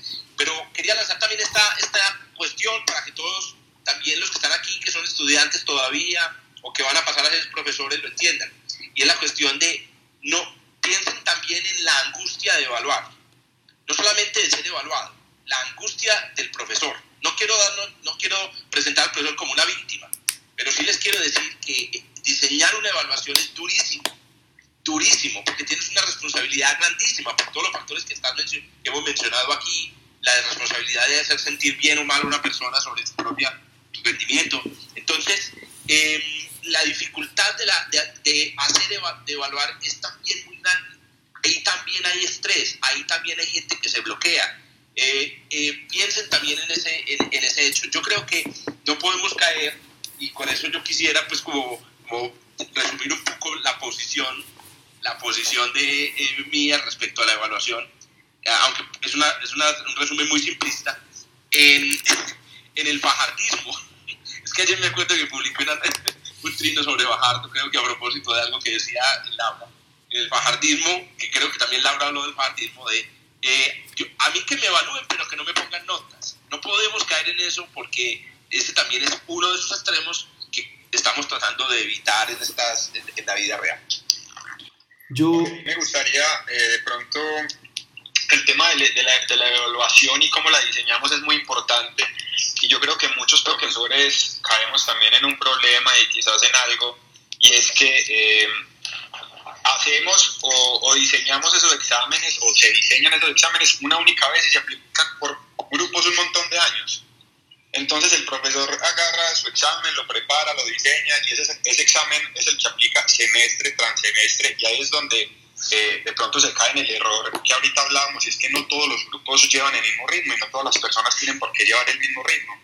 Entonces yo creería que también hay que hacer esos exámenes de forma en que puedan medir la capacidad de ese grupo en particular y no como es que yo diseñé mi curso y según mi curso hasta este momento tienen que saber estas cosas yo creo que ahí también eh, eh, caemos en, un error los profesores, o eh, caen en un error algunos profesores en el sentido de que no se preparan a juicio según los, las dinámicas propias del grupo en que se esté para poder, digamos, medir el conocimiento que se haya aplicado, que se haya adquirido, que se haya bien adquirido hasta ese momento. Bueno, yo quiero replicar a eso de lo que acaba de decir Jorge, ya que me dieron la palabra. Y es, pues, Dale, pues la verdad yo no, nunca he usado un examen de manera continua, pues yo diseño mis exámenes cada vez, de hecho pues parte del trabajo que he tenido que hacer con Juan David, que está pues ahí hace rato intentando hablar, es el de evaluador, en el que yo solo evalúo y, él u otra persona dicta el curso, y es algo que se hace continuamente, o sea, eh, se está pensando todo el tiempo en hacer exámenes nuevos, eh, de acuerdo a medida, en muchas cosas, pues todo eso. Segundo, yo creo que sí podemos desligar la evaluación de la nota. Finalmente, cuando pensamos en, la responsabilidad que uno tiene como, como docente, es, dual. Una es ante los estudiantes y otra es ante la sociedad. Ante los estudiantes, la responsabilidad que uno tiene es la de la realimentación de tal forma que ellos puedan mejorar, ¿cierto? Que en buena medida esto muchas veces se, traduce más en, evaluación formativa que en evaluación sumativa. Sin embargo, también existe pues una parte que requiere algo de evaluación eh, sumativa, en donde uno emite un concepto, no necesariamente una nota, pero sí un concepto. Podemos quitar la nota, pero el concepto de si alguien aprueba o no aprueba, ese sí, digamos que, que no lo podemos quitar del todo. Eh, no necesariamente tiene que ser con una nota, y por ejemplo, eh, pues en el caso de Estados Unidos, como algunos de ustedes seguramente habrán estudiado en Estados Unidos también, este concepto no está necesariamente asociado a nota, pues, y puede variar mucho de un curso a otro.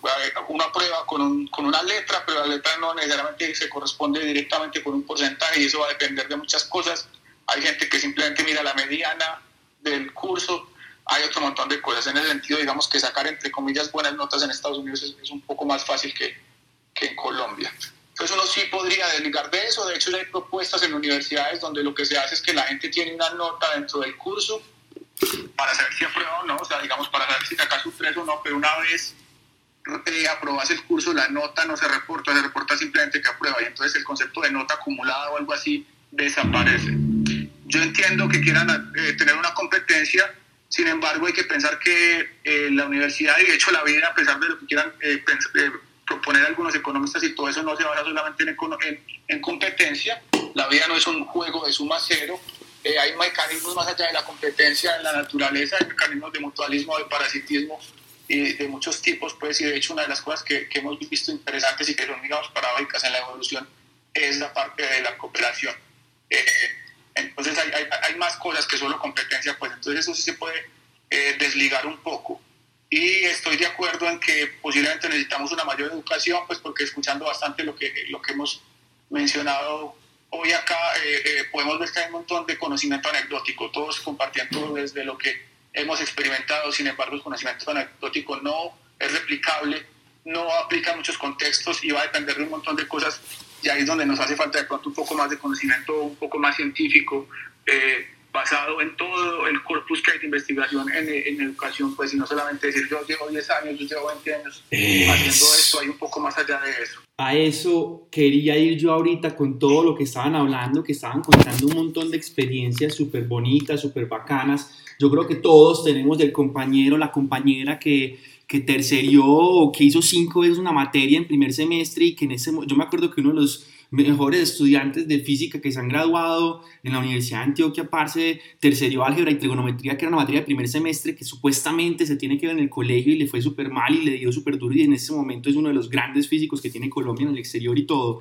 Pero creo que estas historias son bonitas, son bacanas, chévere que estemos em, teniendo en cuenta estas experiencias desde lo académico, desde lo laboral eh, desde la virtualidad y otro montón de cosas, pero yo sí creo que hay que empezar a, a, pensar o de pronto a cuestionarnos o de pronto es a estudiar. O sea, ahorita, ahorita estaban hablando como de que, y lo estaba discutiendo también con unos, con unos estudiantes, eh, amigos ya, eh, sobre qué, qué, hace un profesor, un profesor, pues qué, qué, es un buen docente, qué hace un buen docente, cómo, cómo contrata las universidades a los docentes y, la, experiencia que yo he visto es que la universidad no contrata docentes, sino que contrata investigadores. No deberíamos de pronto tener más en cuenta la, experiencia o, digamos los estudios que se haya hecho en docencia, en pedagogía y,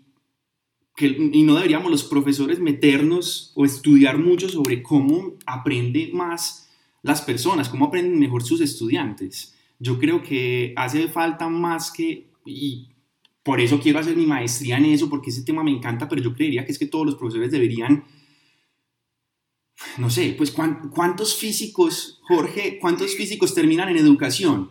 Pues yo diría que eh, más del 50%, sino un 80%. ¿Y, cuántos, ¿Y cuántas materias de educación tenemos en el pregrado de física?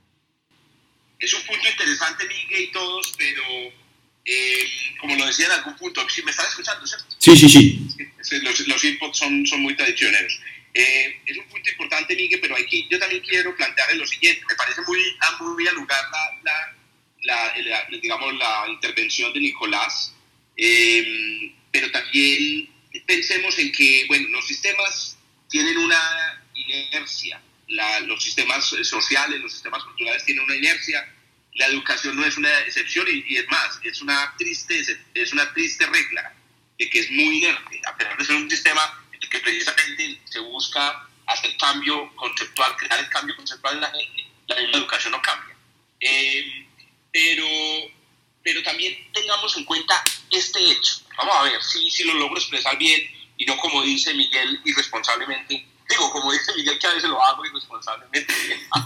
claro, Miguel, eh, como lo decís tú en tu, estilo, con mucho cariño. No estoy aquí, digamos, proponiendo ni, ni mi ofendí ni nada. Bueno, ¿por qué no pensar también que se han hecho descubrimientos en educación en el camino?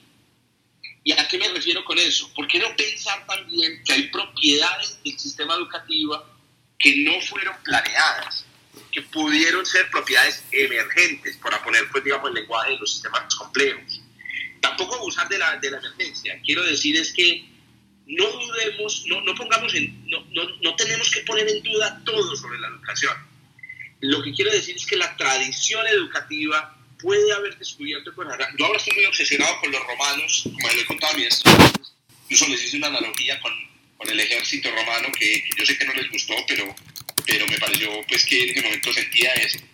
Y, leyendo sobre Roma me he dado cuenta de que muchas cosas en la educación que nosotros tenemos vienen desde ese entonces, no solo desde Roma, desde Iglesia. ¿Por qué no pensar en que hay cosas que descubrimos en el camino que, que tal vez, tal vez, no sé, no, no, no, cambiar, primero cambiar sería muy difícil porque surgieron a lo largo de siglos y tal vez es que funcionan. Entonces voy a plantear algo completamente eh, poco ortodoxo en esta era de, de, apertura. ¿Por qué no pensar que la evaluación, como la hemos venido haciendo, de alguna manera ha funcionado? El mecanismo que hemos utilizado para medir a la gente a lo largo de muchos siglos, pues finalmente ha producido algunos resultados medibles en, en, un, en un, entorno que es tan difícil de, ¿Por qué no pensar? Es decir, abrámonos también a esa posibilidad. Simplemente, no estoy diciendo que todos, todo, nada se pueda cambiar, sino abrámonos también a la posibilidad de que hay cosas que podrían estar funcionando bien. Yo respondo rápidamente, porque es anticientífico. No, al contrario, y piensa en esto, Miguel. Al no, y es antiético también, o sea, pues, o sea, el abuso, el abuso ha funcionado muchas veces, o sea, pues claramente la monarquía funcionaba muy bien, y no por eso le debíamos decir a los que la toma de la Bastilla era una tontería, pues, o sea. Eso. Mira, por ejemplo, eh, eh, Nico ilustra una cosa perfecta. Si Nico escribe eso en Twitter, eh, inmediatamente respondemos tres con cuatro piedras en la mano. En cambio, mira, aquí, aquí comete distinto una discusión. No, ya la voy a, ya lo voy a escribir en Twitter, no te preocupes.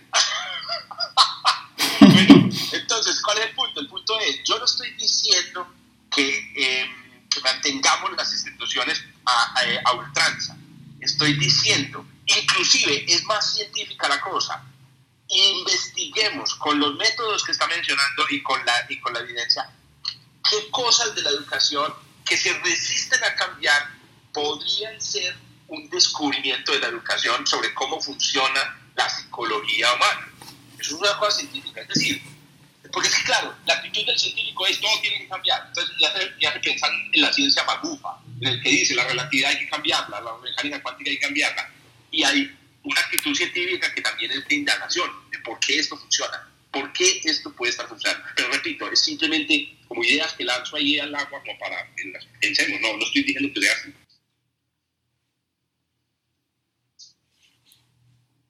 Vale, eh, creo que se le fue otra vez a Jorge, ¿cierto? ¿O soy yo? No, no, yo estoy aquí, a ver. Ah, bueno. Ah, bueno, se te había ido al final, creo.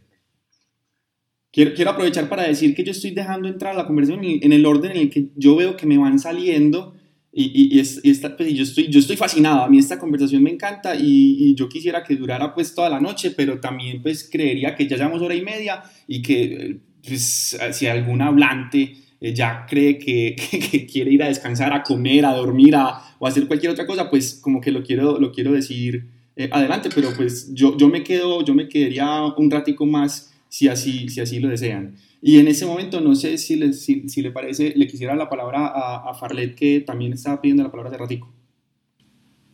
Eh, buenas noches para todos. Eh, bueno, Hola, mi nombre es Farlet, yo soy estudiante eh, de Tunja.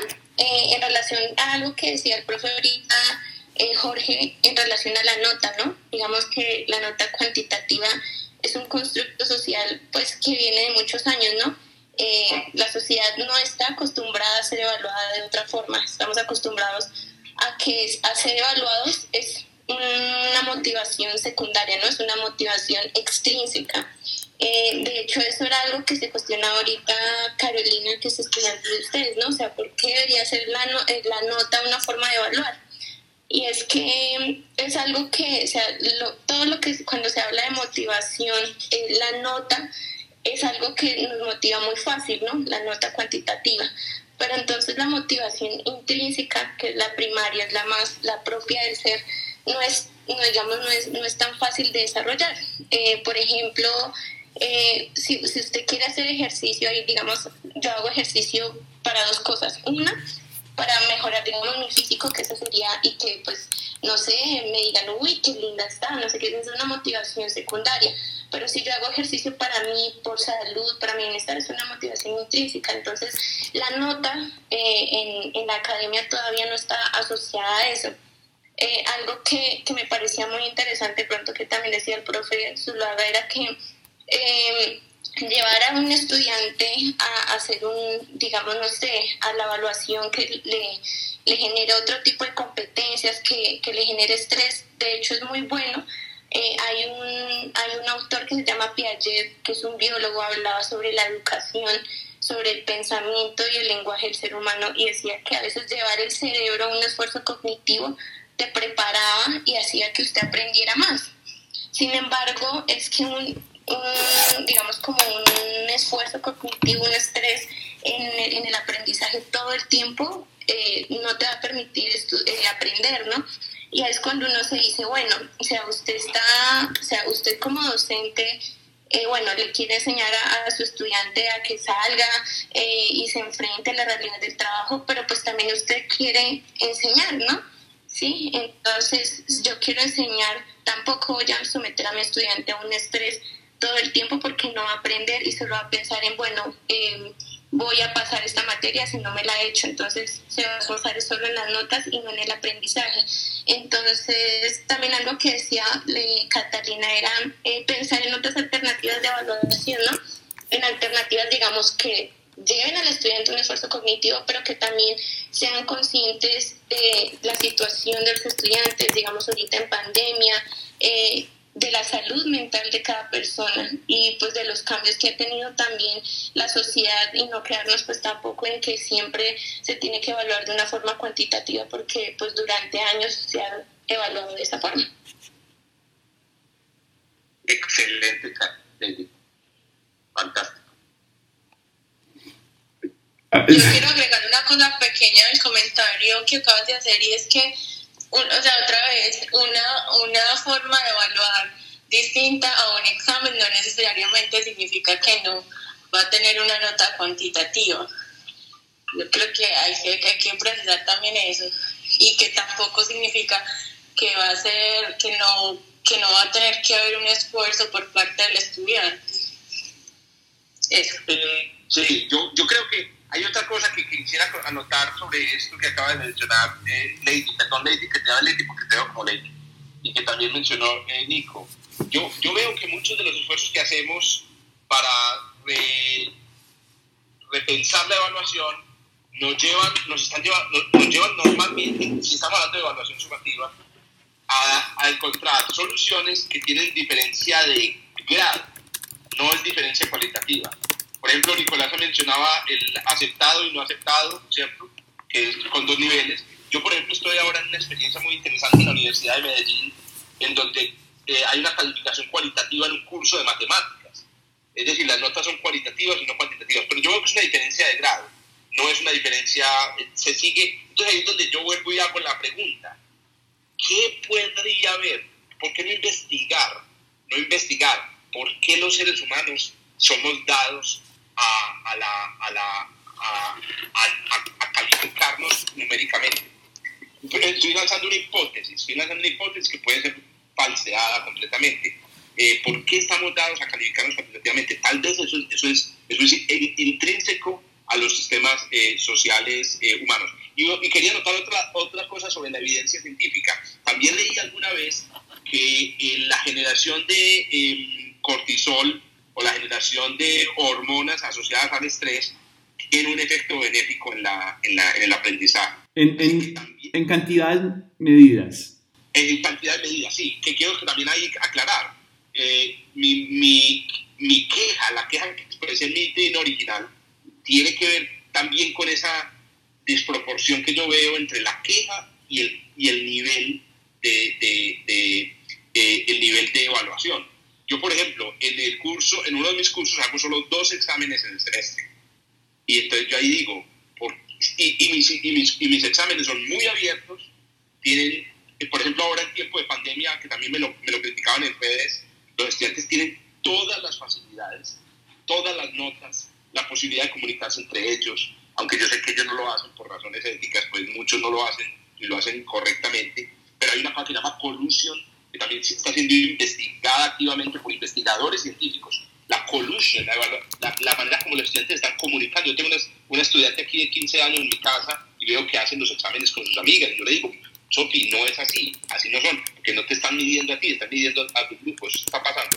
Entonces, eh, ahí también yo digo, esta es la generación de cristal, volviendo a la discusión original, volviendo al, al punto, que incluso con dos exámenes en el semestre, con todas las oportunidades, les parece que yo me estoy sometiendo a, mucho estrés. ¿Por qué? ¿Qué está pasando ahí? Yo, antes de dar la palabra a, Orión, que hace rato también está pidiéndola, eh, yo, yo quisiera, Jorge, que vos te hicieras la misma pregunta.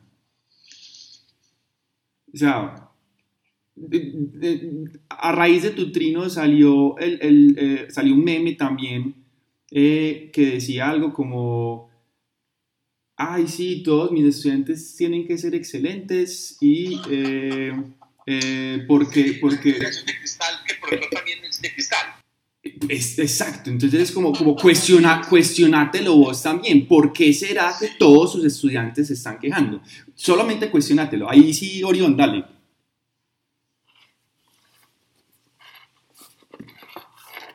Orión, si estás hablando, parce, estás con el micrófono apagado. Sí.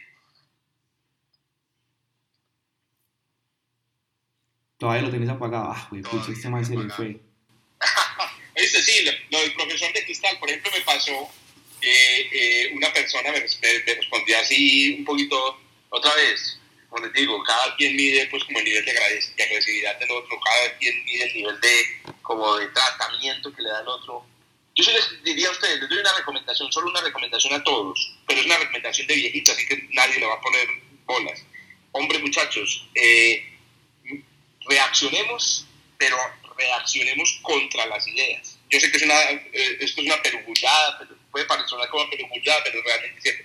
Reaccionemos contra las ideas, no reaccionemos contra las personas, que las personas se pueden ofender. Bueno, no, yo, yo quiero decirles, desde mi perspectiva de profesor, ustedes de verdad piensan eh, y, usted me podría decir, ¿ustedes de verdad piensan que yo soy así? No, ustedes de verdad piensan que esa, esa actitud un poco reaccionaria contra los parciales eh, me, digamos, me hace a mí, digamos, como decir, voy a dejar esto, como les decía ahorita, yo no puedo cancelar el curso, aunque quisiera a veces no puedo cancelar los cursos. No, yo me tengo que tragar eso, ¿cierto? Me lo tengo que tragar pero veo muchos estudiantes que no se tragan el parcial, y no se lo tragan porque se cancelan, se van, se quejan, que no abandonan la carrera por culpa, por culpa de uno. Ahí es donde yo digo, no pueden, no, tienen que tratar de también asimilar ciertos, ciertos niveles de eh, estrés psicológico en, en, en, en sus vidas. Eh, bueno, no sé, pues, eh, creo que iba a ser otra idea, pero me escapó. No sé si Wanda tiene audio. Juan, Orión, ¿estás ahí? Responde. La Ouija, la Ouija. Oiga, por aquí yo veo profesores y gente muy chévere. A ver, no sé, no los conozco a todos, pero por ejemplo está Germán Chaparro, que es un profesor muy querido también. Pero no, por aquí? no lo ha solicitado. Yo, yo, estoy, yo estoy ahí, como les digo, dejando entrar en, en orden, pero también pues ya llevamos mucho tiempo, entonces creo que no, no vamos a tener la oportunidad lastimosamente como de que, de que todos hablemos. Eh, por ahí sé que también Agustín estaba hace rato intentando entrar y creo, no sé si tenía mal internet o algo, pero, pero ahí creo que también quiere decir algo y ya está ahí hablando. Sí, Jorge, ¿qué más? ¿Cómo estás? ¿Qué, ¿Cómo vas? Bien, bien. Eh, no, o sea, a mí me parece, y lo que me choca no es tanto el parcial, te lo he dicho, sino esa actitud tuya, de pronto de Camilo, no sé si siga por ahí, que tienen de decir, no, es que usted es una generación de cristal, y, y, en realidad la academia es así y las oportunidades laborales son así y las empresas son así, entonces acostúmbrense. Yo siento que antes deberíamos, y más en este contexto país, estamos viendo que, que, que, uno no se puede resignar a esas cosas, que nosotros tendríamos que llevar esa, esa propiedad, no sé, cristalización a todos. Sí, yo pienso que hay empresas que cada vez más eh, implementan en su cultura empresarial y hay cada vez más la idea de que el líder no es el que el que pega el látigo bien y el que, y el que mantiene bien el sistema como está, sino que el líder es el que busca las maneras de que como conjunto, sea el conjunto de la empresa o la clase o toda la academia, podamos, podamos hacer las cosas mejor. ¿sí? Eh, hay algunos que decían, no, es que todos queremos eh, sobresalir de cierta forma, pero yo siento que, que si se... Se le fue este man paz. Sí, sí. sí, yo a veces pienso que son mis audífonos. No, no, no, no. Está muy bien el comentario, lo, lo entendimos perfectamente y me parece muy, buen, muy buena intervención la de, Agustín. Y aprovechando que Caro, que Caro está por ahí, no sé si Caro quiere como de pronto agregarle algo a lo de Guti, que creo que quería hacerlo. No, pero creo que es mejor darle el espacio a Agus, que ya se está conectando. Sí. Eh, dale Agus. Ah, bueno. Ah, sí, sí. Bueno, aquí también hay uno, otro que es, ah, otra persona levantó, pero no, no vi, no vi que, quién era. Eh, voy, esperen, que es que estoy intentando. Ah, bueno, voy a sacar algunos de los que ya hablaron. Me disculpan ahí que de pronto se vean ahí sacados. Eh, pero para que entren otras personas en estos últimos, digo que 15 minuticos para que ya tampoco nos quedemos acá toda la noche, aunque sería súper bacano, eh, para que entonces otras personas puedan eh, terminar, terminar de hablar y podamos cerrar esta discusión de una forma bien, bien chévere. Pues yo creo que fue un debate muy bacano, que quedan muchas cosas al aire. Bueno, no, ese cierre lo hago, ese cierre lo hago al final. Me impresionó el número de, de, de, oyentes, maravilloso. Sí, un montón. Muy bacano, que de oyentes y de participantes están participando seguramente también con sus ideas y, uno se va creando criterios. Yo quiero dejar una última idea y es, los cambios son necesarios eh, eh, es bueno enfrentar, digamos, eh, el que tiene en determinado momento un rol de poder, eso, eso, está bien. Pero, por ejemplo, en la academia, y esto se lo he dicho yo a Agustín de mis estudiantes, los cambios tienen que hacerse en, escalas adecuadas. Entonces, por ejemplo, yo a veces puedo sonar autoritario en ciertos escenarios porque estamos ya, ya estamos montados en un proceso.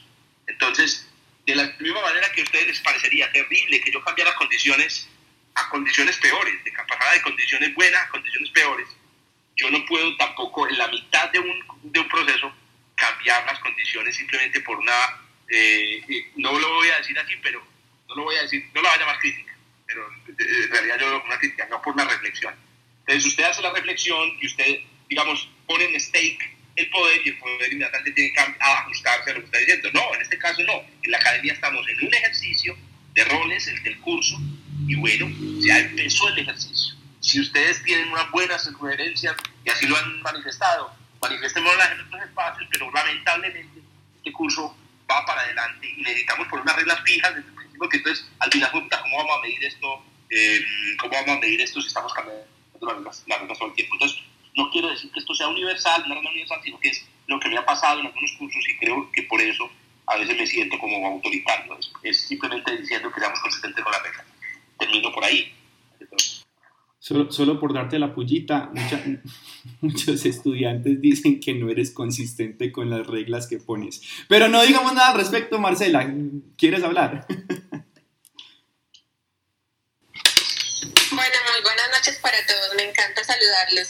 Eh, yo soy yo soy geóloga, docente en Urabá, una región diferente pues a donde yo me estudié, pues que fue en Manizales, una ciudad universitaria, donde eh, como estudiante eh, siempre critiqué como el sistema de evaluación, además porque fui víctima del sistema de evaluación. Nunca, pues siempre fui muy ñoña en la universidad, siempre estudiaba todo muy juiciosa, pero me pasó algo muy curioso eh, que, que, quiero contarles, y es que, eh, por ejemplo, una materia que se llama topografía, yo era la más tesa en topografía y le expliqué a todo el salón, a todo el mundo, a todo el mundo, y cuando llegué al parcial saqué 0,8, nunca volví a olvidar eso en mi vida y perdí la materia.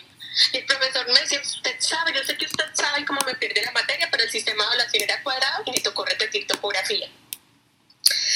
Como docente me he dado cuenta que eh, eh, lo, más duro para mí es la evaluación, porque eh, me he dado cuenta que es muy complejo colocarle una nota a una cantidad de personas que son infinitas en sus talentos, en sus cualidades, en una cantidad de, de, cosas, pero el sistema a veces nos dice que es que tenemos que encasillar en un número a esas personas que conocemos.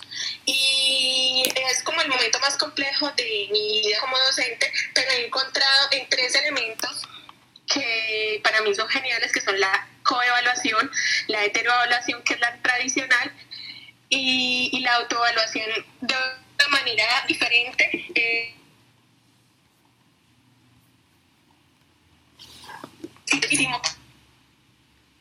que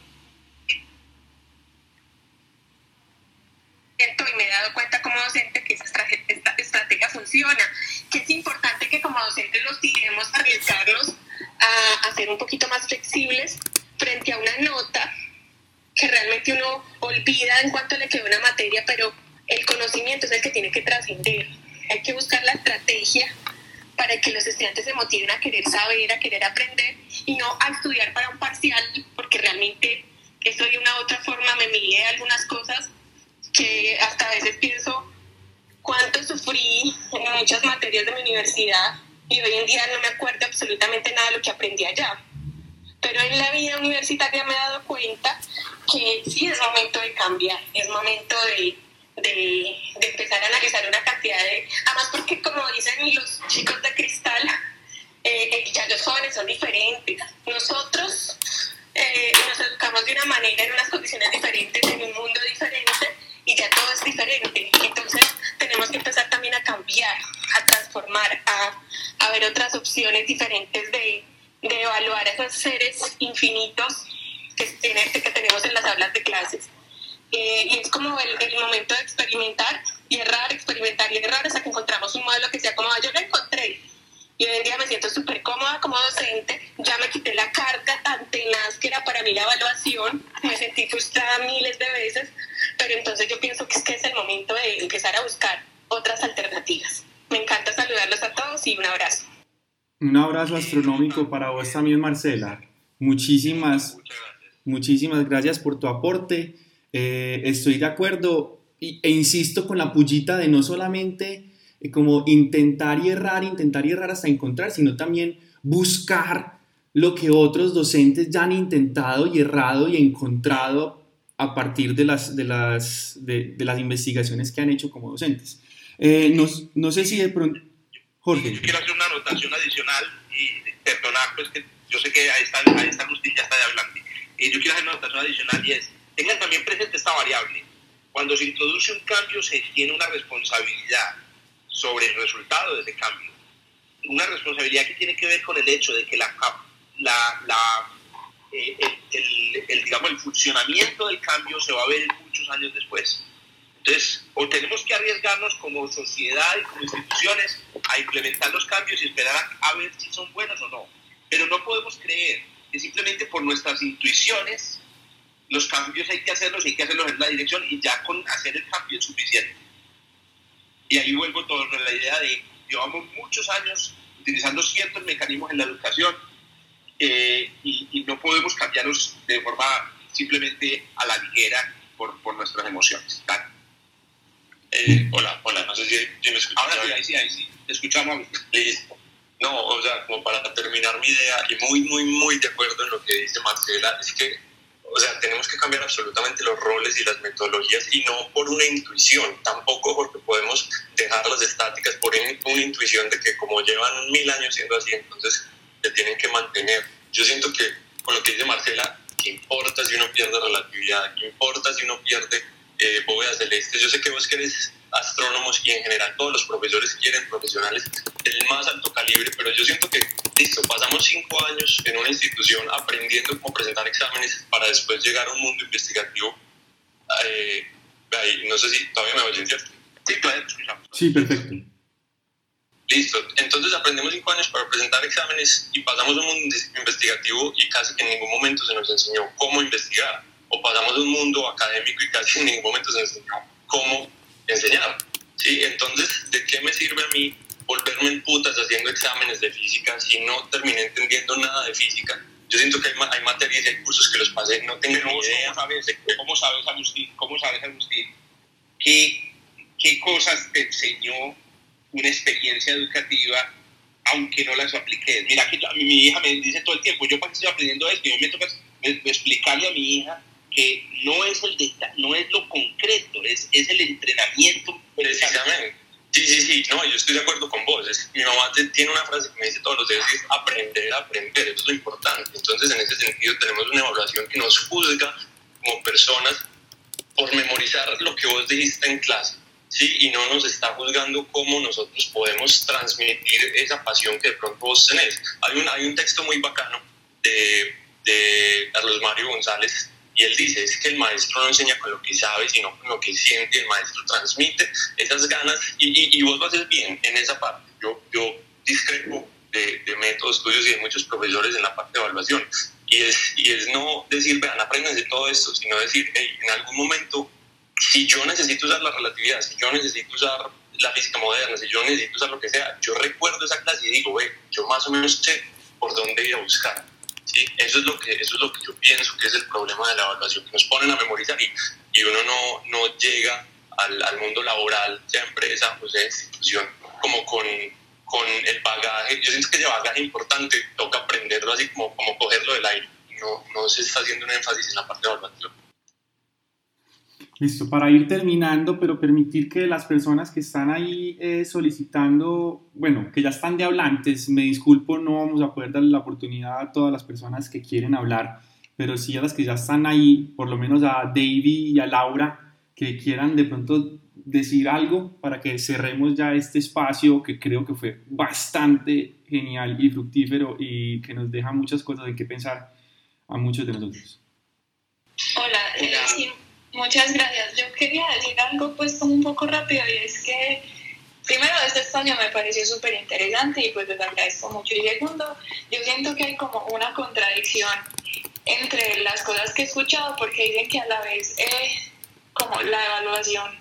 Una nota no dice mucho sobre el estudiante, pero a la vez es muy necesaria al parecer, ¿cierto? Entonces yo digo como, me parece un poquito contradictorio. Y lo otro es que yo siento como que se está enfocando muchos esfuerzos en preparar a las personas, digamos, para la, como para la industria. Y eso me parece complicado porque, por ejemplo, eh, mi pareja es programador y él cuando estaba haciendo las pruebas para pasar a la empresa, a él no le dijeran muéstrenme sus notas cuando usted era estudiante, a él le dijeran eh, haga una página web o haga, resuelva este problema. Y si usted es capaz de resolverlo, entonces está preparado.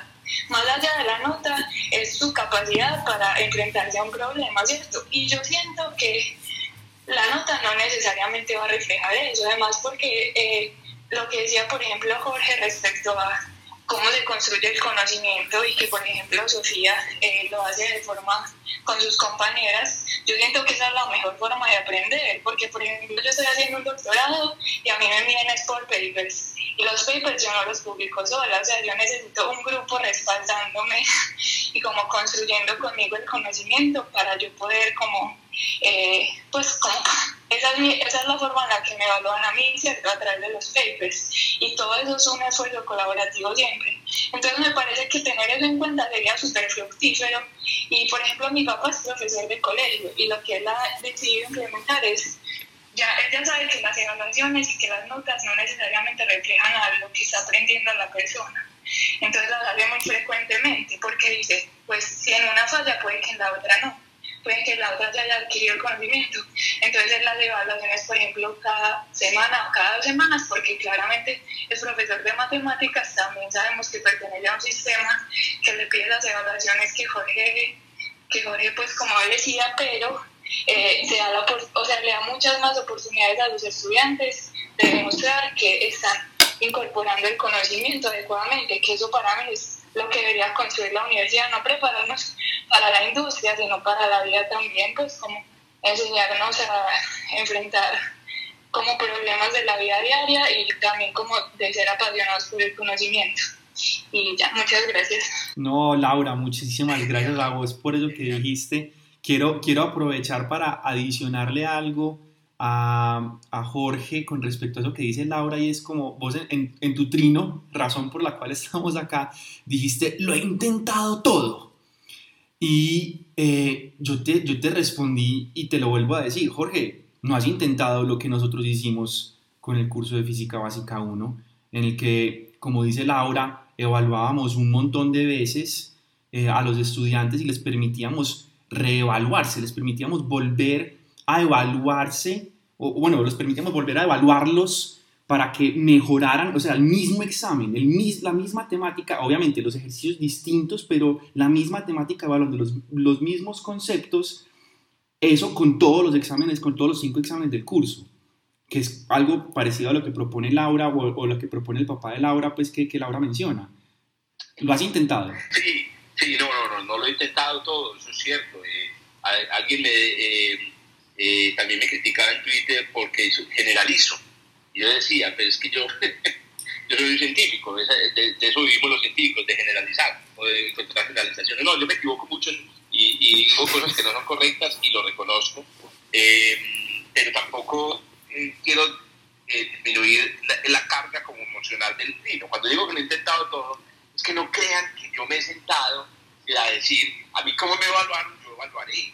No, y como lo decía ahorita, tengan en cuenta el estrés del profesor para la evaluación eh, y sobre lo que decía Laura, que me gustó mucho, creo que también hay un, cierto dejo de, creo que es una confusión, pensar que eh, como, el, como el mundo real es distinto a los cursos, eh, entonces nada de los cursos, bueno, no, no voy a exagerar, pues, es una generalización, pues no tiene nada de los cursos tiene sentido, o lo que estamos haciendo de pronto no, no, no deberíamos hacerlo, o mi hija podría presentar los exámenes con los estudiantes. Quiero mencionar otra variable aquí psicológica súper importante y tiene que ver con, mm, vean, saben que no he intentado yo en la evaluación y lo debería intentar, pero yo sé que es una trampa en la que no caiga la gente.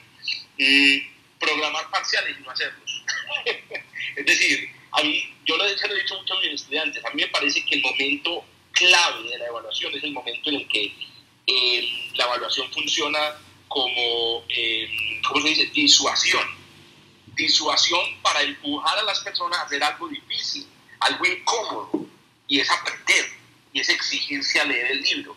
Entonces, eh, piensen en eso, piensen en cuánto, cuánto Agustín y todos los que nos están escuchando les ha dado a ustedes la evaluación en el sentido, la evaluación sumativa, maluca la universidad, en el sentido de haberlos exigido sentarse a hacer un proceso que su cerebro no necesariamente lo premia por hacer.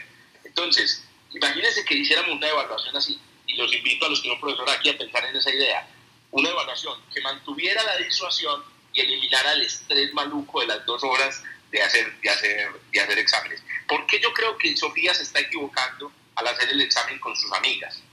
Porque cuando un, científico llega a hacer un paper con otros tres colegas, ya pasó por el proceso de resolver individualmente el problema, de resolver los problemas individualmente.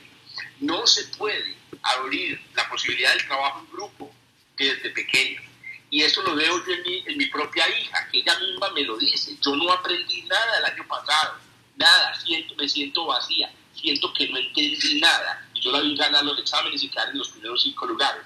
Eso es lo que yo veo que no, puedo, lo que no podemos caer y creo que la educación ha hecho descubrimientos que no podemos despreciar.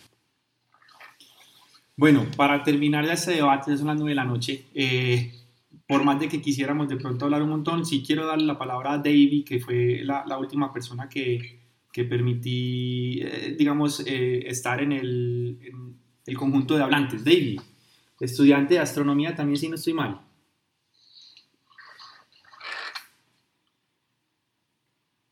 ¿qué David? A ver, hermano, ¿qué pasó? Micrófono. Ah. Ahí sí, ahí sí. Ah, no. Ah, esa era voz. Esa, era Miguel. Sí. Yo es que yo creo que esta herramienta tiene un problemita con los micrófonos. A mí me parece que todavía tiene, te faltan cositas. Bueno, está nueva, pero yo creo que para hacer un primer, una primera vez que intentamos hacer esto, creo que dos horas de un debate, discusión polémico, personal, eh, académico, educativo, yo creo que pues terminó siendo un, espacio bastante, bastante gratificante. Esperaría, me encantaría que de pronto pudieran eh, las personas eh, retroalimentarme pues a través de, de, los trinos o de lo que quieran, de lo que quieran decirme o a través del, del chat o de mis redes, sería súper bacano pues saber qué les pareció y si quisieran que se siguiera haciendo una especie de, de estos debates. Eh, agradezco mucho Jorge que, que te hubieras animado a...